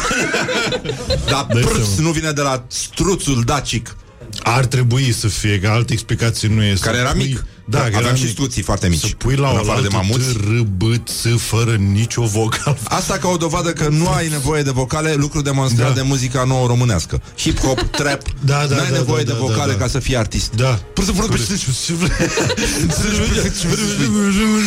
Dar și n-a la loc. Că îl trimiți și îl și chem înapoi cumva, cu n-a la loc. N-a la loc. Da, da, da, Du-te și- corect. dar Du-te totuși și... hai. Da. Hm. E un fel de... Sună, Da. sună a relația mea. Ioana Luiza râde, noi suntem ok, noi, Nu, lasă-o, noi ea doi e ok râdem să frumos. râdă. Um, bă, am avut, uh, am avut, uh, se încheie 2019 și voiam să Da. profităm de prezența ta aici, Ok. dacă tot te-am invitat. Ok. Uh, Business Insider, îți dai seama, o publicație foarte serioasă, Ah, cu ce a ajuns business. să se ocupe, o, a făcut o listă cu recordurile anului uh, 2019. Așa. Um, s-a pornit de la mizeria de fotografie cu un ou, mai ții minte? Cel Da, da, înjurat da, de pe cel mai Instagram. Instagram, da. 30 de milioane a adunat până Ok, la urmă. Foarte frumos. Da, e, mi se pare bine. Uh, Jennifer Aniston este persoana care a reușit să adune cei mai mulți uh, urmăritori pe Instagram. Într-o oră a luat un milion de follows. A, pentru că ea și-a, f- și-a deschis Da. acum contul și de asta. Și-a pus prima poză, Da, da, era da. cu toți din... Uh, da, Friends. era invitată Nu e undeva, nu? mainstream. Unde a fost? La Fallon, nu? Unde S-ar era? putea Depinde, la unde? Fallon și știu că prima poză era cu toți oamenii din, uh, din Friends. Mersi frumos. Așa, Așa, a, Mache. așa Mersi. puteam și eu. Da, da. Mă lași cu Jennifer Aniston. Uh, da, erau... Uh, mai, mai înainte ei au fost ducii de Sussex. Da, au scos un timp mult mai prost, 5 ore și 45 de minute. Da. Da. Am avut un platou cu mezeluri de 181 de kilograme în Chicago. S-a întâmplat în octombrie la o conferință pe teme alimentare. Ok. Deci n-am avut Da? noi. Deci nu, nu. Nu, nu, nu, nu, nu. Un maraton încheiat în mai puțin de două ore. Asta un am uh, auzit, băiat da, am kenian. auzit, da, da, da, Asta da. înseamnă, nenică, să ai leoparși. Asta înseamnă. să ai... Să Uh, fugi cu scop. Ai. e adevărat. Noi, de cine să fugim? Nu putem așa. 59 de minute și uh, 40 de secunde. Bun. O pereche de pantofi Nike din 72 s-au vândut la licitația uh, la casa Sotheby's pentru Sotheby's? Sotheby's. Sotheby's. Mâncați Sotheby's? Sotheby's? Nu, dar dacă e să pronunț ca în uh, Bercen tot Tot, tot. Fără vocal iar. Așa, 437.000 de dolari hmm. Cea mai scumpă pereche de încălțări sport uh, ever Și uh, cel mai în vârstă cuplu căsătorit Mm. Aici vorbim despre necazuri. A avut o vârstă combinată de peste 210 ani. Ei, na! Asta e suna condamnare deja. Da. 210 ani, 210 deci ani. avea, oh my god, peste 100 Dar ce au de făcut ani, ăștia? peste- Da. N-au Au, făcut. ăștia- au fost căsătoriți peste 80 de ani. Da, citește Doi până la japonezi. Doi japonezi, da. Și uh, uh, și că a fost omologat uh, pe 17 mai recordul. În aceea zi so, uh, soțul a murit.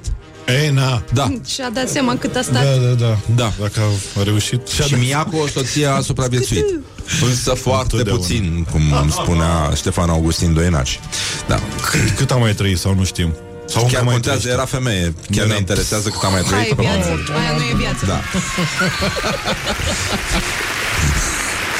Care e cea mai nasoală glumă misogină pe care ai auzit-o?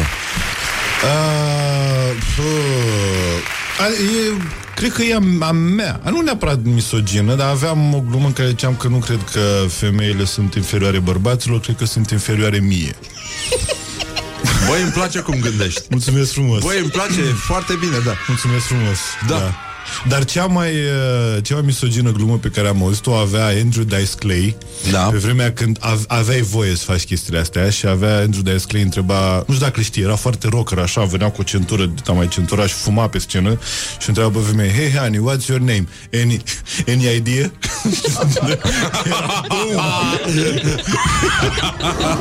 deci, Mamă, da, pe bun. vremea aia se putea, în anii 80 se putea Și oamenii Era frumos. râdeau da, Eram da, da. tineri. Da, da, da, ce vremuri Erau frumoase, erau bune și glumele alea cu minorități sexuale, erau, erau glume bune în anii Da, 70. da, da, da, da. Chiar am Da. văzut acum, era o fază din uh, uh, Seinfeld în anii 80, un episod cu indieni, ieșea el cu o, fa- un Native American uh, femeie, așa, și avea un numai glume din astea cu reservation, cu "Uuuu!"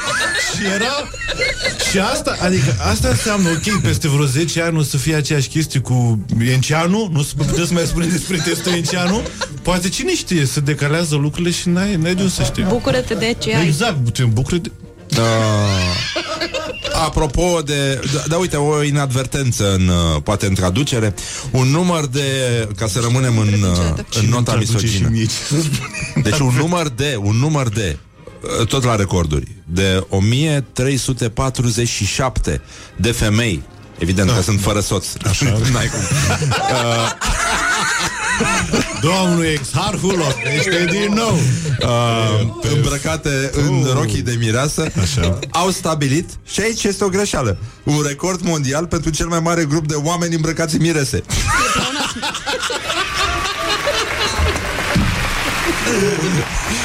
Foarte bun, da, foarte drăguț Să ne oprim aici un pic, să luăm o mică pauză. O mică pauză. O mică pauză, da. Sinchin 1347 de femei. Ce bătaie de joc. Carry me with a little Revenim imediat. Good morning, good morning, morning glory. Dacă vă place piesa asta, o să o ascultați un pic mai încolo.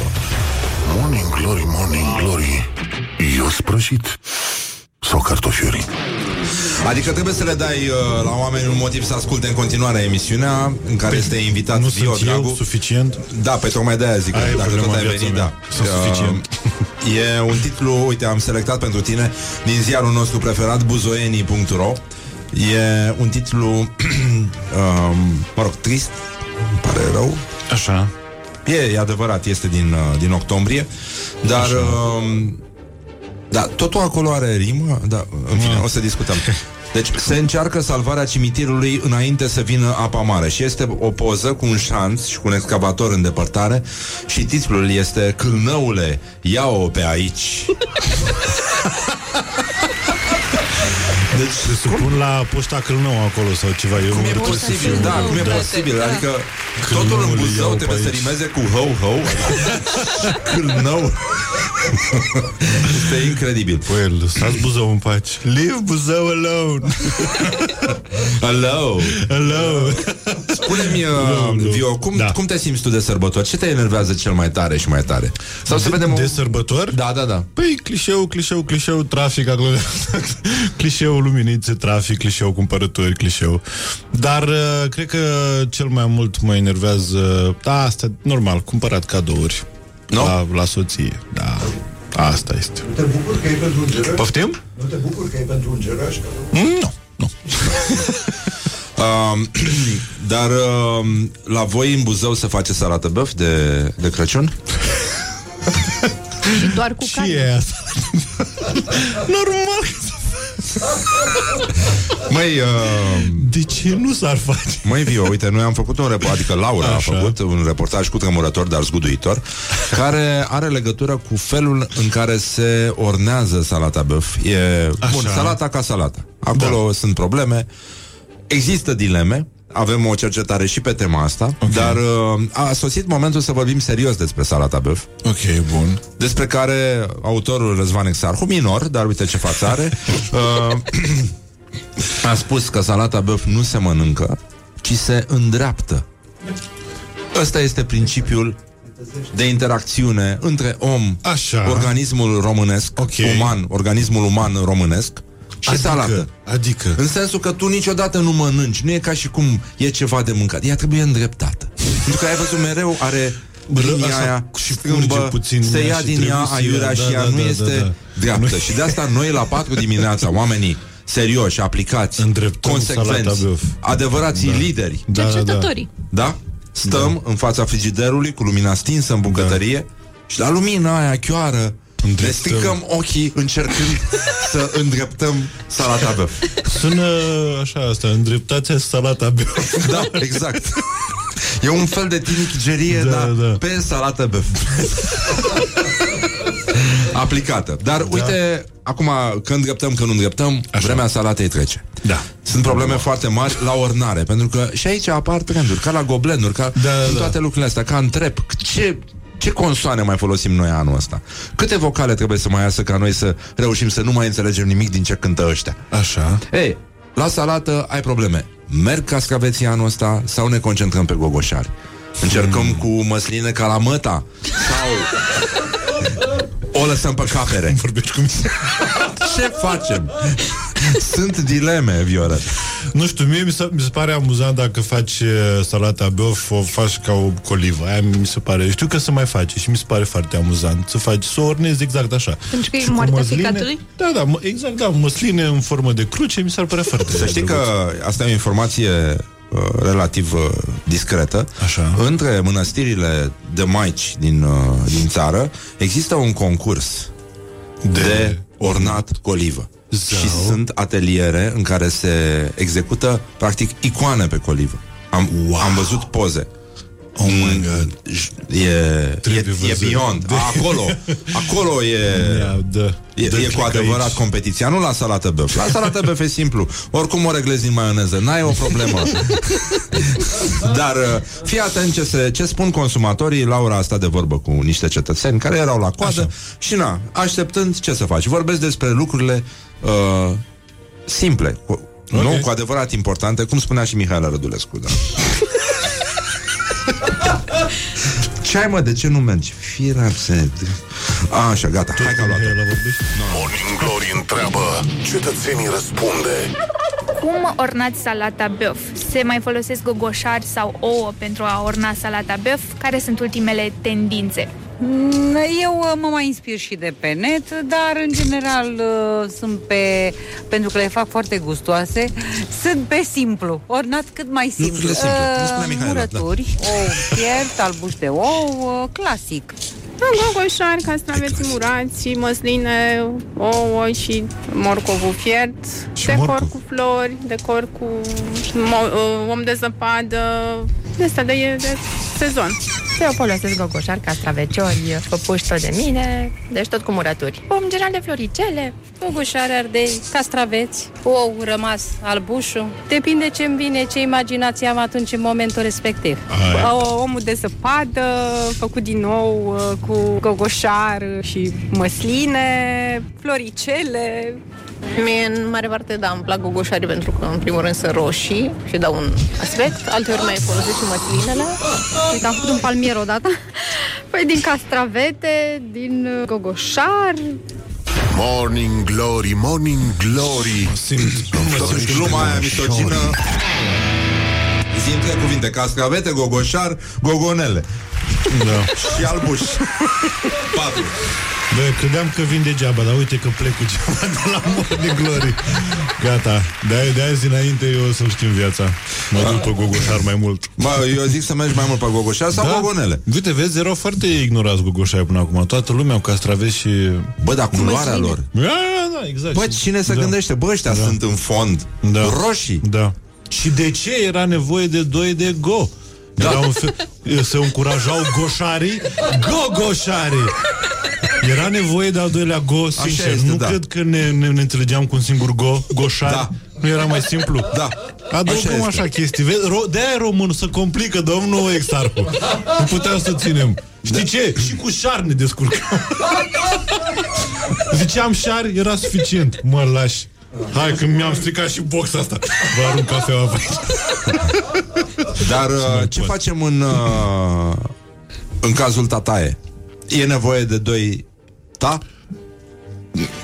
Nu vorbim de tataie de la Biugi Mafia? Nu, niciodată nu vorbim de tataie Taie, de la pe, dar nu, numai că trebuie, că de taie, taie avem, de, taie avem. Da. Deci mai trebuia un ta. Ca să știa da, cu e. da, da, ca, exact. Dar de ce nu trebuie să e zic taie? Ție. Adică de ce nu... Taie, de- da, corect, uite, vezi, la asta nu m-am gândit. Taie. Oio, că nu suntem în Jamaica de Ta, ea. taie, da, da, sună așa Taie. puțin. Taie, Oio, avem cu toți. taie. Yeah, ia, man. Uh, ce probleme mai avem? Uh, uite, Gica Hagi a mai dat una seară după meciul viitorul FCSB 0 la 2. Oh my God. Așa se numește meciul. Uh, se joacă mereu la fel. Viitorul FCSB 0 la 2. E, e un meci tradițional de Crăciun. Și a zis să știam că întâlnim o echipă bună cu calități de calitate. E, Oh. e important. Ce drăguț. A trebuit să important. fie de asta un manual din, ăla, din Hagi în română să explice. Am avut uh, printre recorduri uh, o statuie de Așa. 17 metri din nisip, 11 tone de nisip s-au folosit, uh, 12 sculptori, 8 tehnicieni adunați din toată Europa, da. E Și ce au făcut? un castel. Da. Un castel. Și mai avem o veste frumoasă. Exact, parcă asta Uh, e vorba de femeia cu cea mai lungă, mă scuzați, labă a piciorului. O englezoaică, evident. La nas nu se uită, nenică. La nasul ei nu s-a uitat. Așa, așa scria, așa scria acolo cea Da. mai... Da? Da, da. da. Ok. Da, 49,5. Deci, uh, Ghiță Mureșan, hold my beer. Cenușăreasă, Barta îi e, se nu spune. știu. Da. Mam, 49, Barta e... Ah, ok. Hai, aici, dacă venea prințul, chiar nu se înșela. Știi? Da, da, da. Nu cred că o mai căuta dacă era cu 49. Oh, și-a pierdut adevărat. pantof. Jesus! mai sunt, mai Yeti! sunt fete. Mai sunt fete. Oh, my God. Uh, sunt probleme foarte mari, da? Și uh, mai sunt uh, și, uh, uite, o pizza cu 154 de tipuri de brânză, nu doar în Australia s-a, A, deci uh, s-a putut face sen- asta. Sento contro formaggi, eu nu știu. A, Da, da, am da. vrut să fac un gibriș în italiană, dar nu mi-a ieșit. No, Quattro în formaggi. general nu prea ți da, da. Da. Fine, da, da, așa. Wow. Ei, nu, da, Oh, nu, da, shots nu, fired. Da, da, da. Uh, vrei să te laud, mai Fio, aveam ceva. Te rog frumos. Uh, spunem ce, ce, fa- ce discutăm noi la stand-up ăsta. Ascult orice fel de muzică eu. Îi las pe alții să mă toate, judece. toate genurile îmi plac. Da. Știi ce? La o petrecere merge și o mai. Așa. E adevărat și asta. Horia m-a rugat mult uh, da, să, să te rog să ne ajuți Așa. cu o părere în Așa. cazul... Uh, stai că nu mai găsesc foi. Ce foicica? Un- ce- Unde foicica Oh my God. fagului, cum uh, înjurau haiducii? Știi că așa înjurau? Ce foicica fagului? Fagului, wow, foarte... Da. Și că nu este adevărat, fii atent și tu ce se întâmplă, dar un fake news în care au crezut foarte mulți oameni Așa. și uh, care a creat un pic de rumoare, și că nu este adevărat că fondatorul unei organizații caritabile intitulate Caritas. Micropenisuri anonime ale Americii. Ok. Spun Vorbim cu vo- încet să nu-i spun cu deranjăm. voce mică pentru că e vorba despre chestii mici.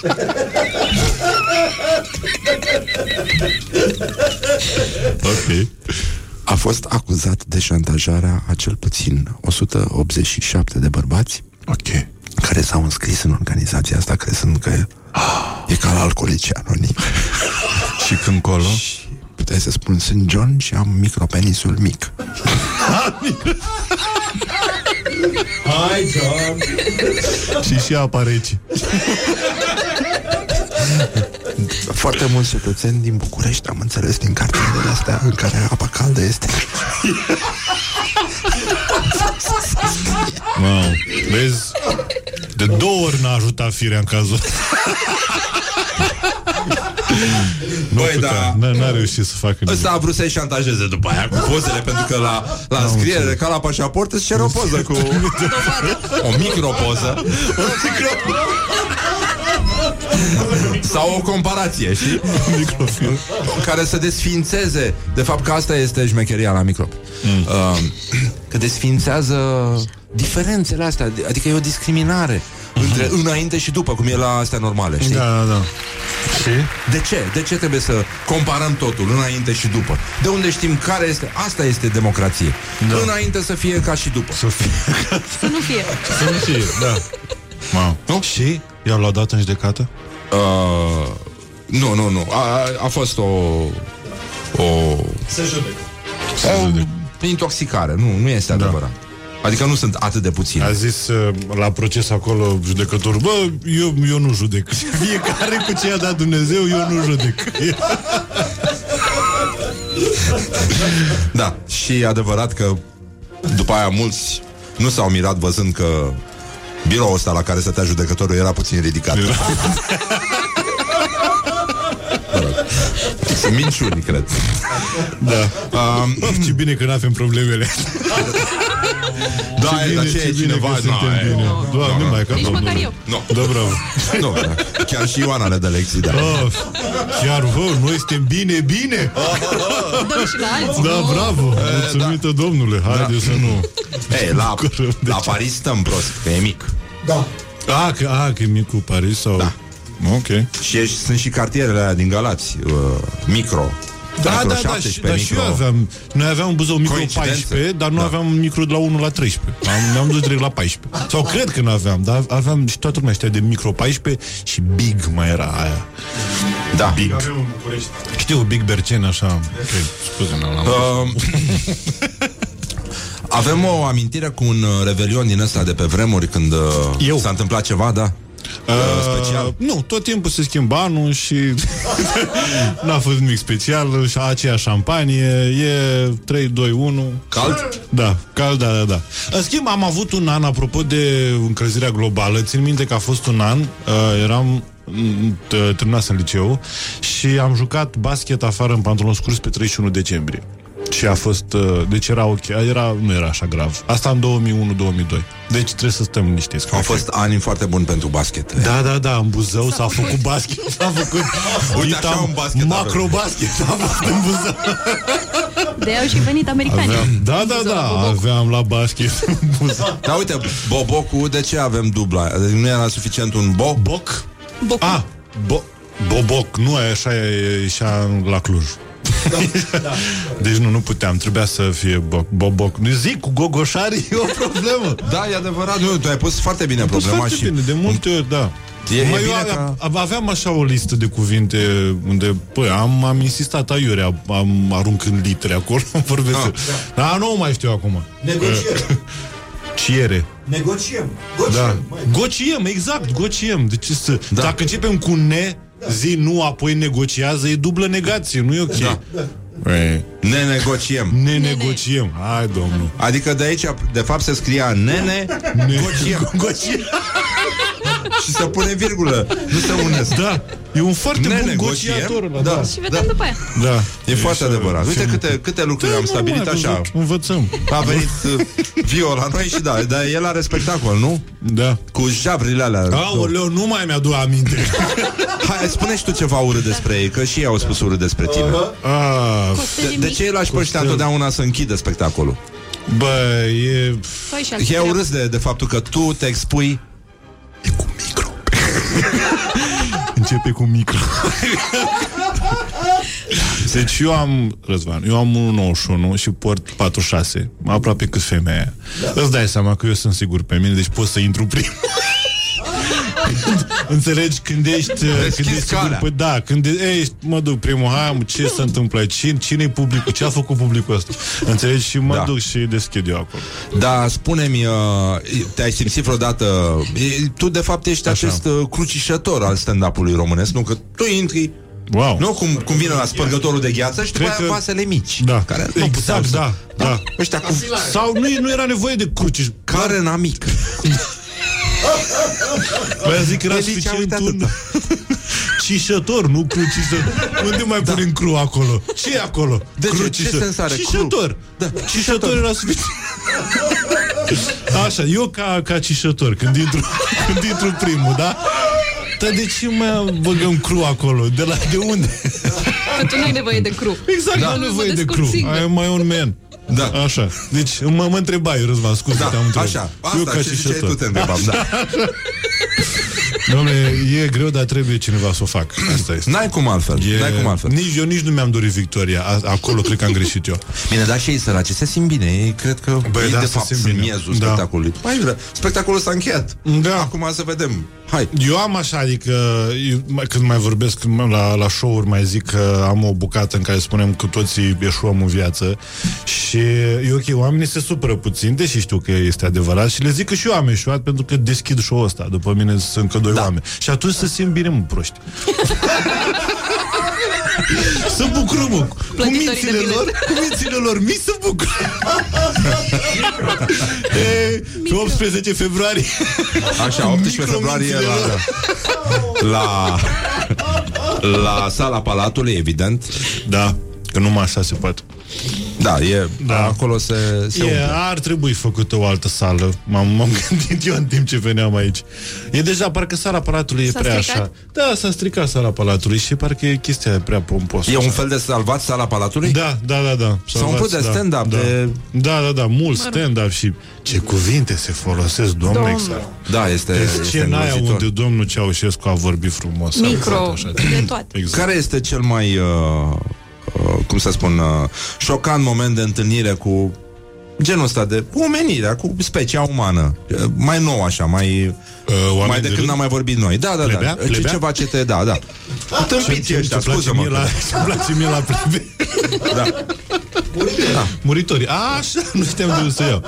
Deci ce, ce anume, care era întrebarea? Nu, ceva ce te-a mai șocat recent uh, Poate ceva ce se uh, folosește acum în limba vorbită, cum ar veni O prostie din asta Uh, Semne ale apocalipsei, practic Mm, că se duce treaba în jos. Da, în sensul ăsta nu mai Cu știu cetățenii Dacă mi-am mai uh, notat. Eu nu prea interacționez și acum, sincer, nu prea interacționez pentru că eu stând de, departe de oraș, stau în Cosmoplanet, Cosmopolit, în fine. Da, da, stai Și la stau, mama grea. da, stau foarte mult în mașină și nu mai, nu mai uh, interacționez. Mie, mie, îmi, uh, îmi plăcea foarte mult că mergeam cu metrou, mergeam cu ei să-i văd așa cum...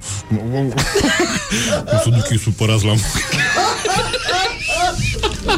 Oameni, un glumesc, să nu creadă cineva, doamne, mai că domnul. Dar, uh, da, nu, acum nu, nu vine nimic. Da, da, așa, în trafic. Oameni Da. da. care se, se înjură. Îmi plac. Îmi plac oameni. Îmi place foarte... Și mi se pare cel mai nașpa în trafic. Da. Nu, mă- nu mă deranjează dacă mă, mă înjură cineva. Știi ce, ce, mă, ce mă distruge? Mi s-a întâmplat de vreo două ori să, eu, eu, să, eu să greșesc și omul din mașină să nu mă înjure și să fac așa. Aia mă omoară. Jur, parcă l-am, parcă l-am, l-am dezamăgit pe el, așa că eu sunt un șofer. Dacă mă înjuri, e ok, te înjur și eu. Dacă faci... che- Oh, ce, doamne, vai de capul tău, asta îmi pe mine, mă... Da, e, e groaznic. Da, da. Uh, poate să creadă cineva că ești realmente tâmpit. Exact, da. Și da. nu că ai avut un moment prost. Da, nu, Cum exact. avem cu toții. Da, da, da, da, da, da, da. Deci asta ar fi. Îmi pare rău, dar cea mai uh, tâmpită fază de genul ăsta? Adică întâlnirea cu tâmpenia supremă în viața ta. Puh, ha, nu, nu știu. N-ai, nu, uh, n-am mai, mai luat repede. Eu, uh, Așa. stând așa... A, aici vrei să ajungi, la, la, la tine. Vreau mă. să-ți povestesc eu ceva, da. Exact. Da, păi nu, dar te-am lăsat un pic, dar mai întrerupt. Am- În- Nu știu, vorbim de 20 de minute. Lasă-mă să spun și eu ceva. Ai uh, rezoluții? Pentru Zine, 2020. zine rezoluția ta, da. Păi, Arată-ne rezoluția. Da, A, uite, așa o rezoluție are. Atâta mai e Eu are rezoluția. 1,90 m. O să are Eu rezoluția să-mi mică. uh, păstrez rezoluția de anul trecut Anul trecut rezoluția pentru 2019 A fost să-mi arunc jumătate din casă N-am reușit în 2019 O reportez pe 2020 Asta vreau să Mi se pare un gând foarte da, bun. da, Asta vreau să fac Dacă vrei să ne trimitem poze, Da, eu arunc și eu. da arunc și aruncăm tu. împreună da, Da? Facem Hai să un- facem un ceva, că nu se mai eveniment. poate. Exact, da Asta, eu, at- atât vreau să fac Să-mi arunc jumătate din casă Eu le-am uh, povestit uh, colegilor mei. Multe prostii prin casă Ce, ce prostii? Am doi copii Revenim imediat.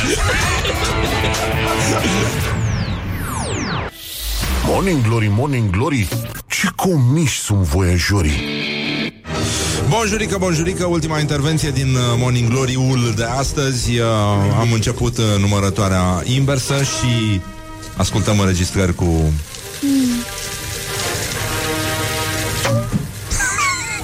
Astea sunt dopuri. Spumant, care se toarnă în pahar. Ah, Avem uh, registrări de arhivă. Ah, ok, am Am făcut și înțeles. arhiva digitală a emisiunii. Am înțeles că te-ai apucat de tobe. Da De ce? Viorel Dragu, stand-up comedian uh, Da. Practic uh, are doi oameni care îi încheie show-uri Încheie E show-ul. vorba de Teo și Ce-ți Costel lipsea, Vio? Ce-ți lipsea de a trebui să te apuci de tobe? Da. Uh, e, știu că oamenii care mă cunosc așa o să zică pentru că Bill Burr face tobe. Dar nu este ăsta motivul. Eu Da, mereu n-are am cum. avut în mine, am vrut să fac tobe. Și vreau să cânt uh, pe 21 Pilots Lane Boy. Ăsta e visul meu. Da? Să cânt, uh, da, să bat la tobe Lane Boy. Fiecare om cu... Și ai Da. tobe acasă, ții tobe în casă Că am văzut că Nu, ții Doamne copii ții, ferește, Ai nu. și animale? Adică ai și alte animale, scuze, în afară de copii Bă, uf, uf. Mai am uh, doi porcușori de Guinea și o pisică. Băiau. Și am avut și trei câini. Și am dus. Ah. La cimitir. Și folosești uh, Nu! Folosești- Și la țară sunt ok.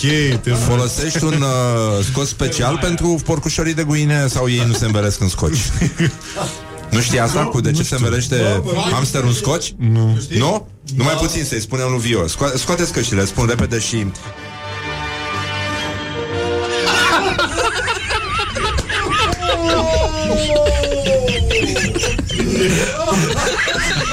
Bă, e păcat de aia. Eu zic să o dai. Bune, că e păcat de aia. Am înțeles că ai ascultat uh, emisiunea noastră cu capre Și a, Da. aș vrea să mai asculti o piesă foarte frumoasă Asta a fost cântecul zilei Poți să urli și tu că faci tobe Încerc. Fica tranquilo. Acum.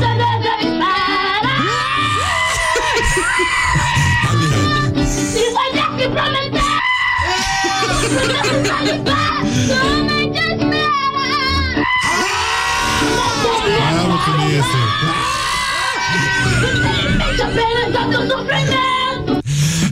a fost o emisiune foarte frumoasă Da, 18 am văzut. februarie Sala, Sala Palatului, Palatului. Teo, Vio și Vio, Costel Vio și invitații. Da Vio and band.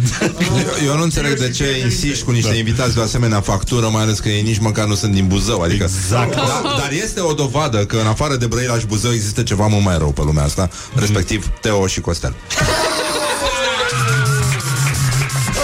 Asta a fost. A fost bine până aici. Păi. Îți mulțumim că existi. Mulțumim că um, m-ați chemat. Planuri de viitor ai? Uh, da, da. Când apare următorul album? Uh. Ah, okay. 2020. Rămâneți pe Poți să ne arăți ce ai învățat la Tobe să... Am învățat știi, știi un solo? Alea, nu. Yeah. Solo nu, percuție. Alea, solo percuție. Yeah. Aia, deci vine așa. 1, 2, 3, 4. A, deci tu știi în momentul ăsta toate piesele Iris. Știu până la 4. mâine. Ne auzim mâine, practic Și toate solurile de, hit, de tobe da, Din rocul românesc, cum ar veni. Și uh, îți mulțumim, uh, Vio Foarte Ce ne bucurăm, Vio, Dragu, da. Dragu de el, ce au putut să-i da. facă nenorocit. Scârbile la două de Teo și Costel. Dar a venit și s-a răzbunat. Mă mulțumim foarte mult. Vă pupăm dulce pe ceacră, ne auzim mâine la Morning Glory Și foarte bine facem și uh, așa mai departe. A fost cât de cât impecabil. Chica! Morning Glory, Morning Glory Joacă yoga cartoforii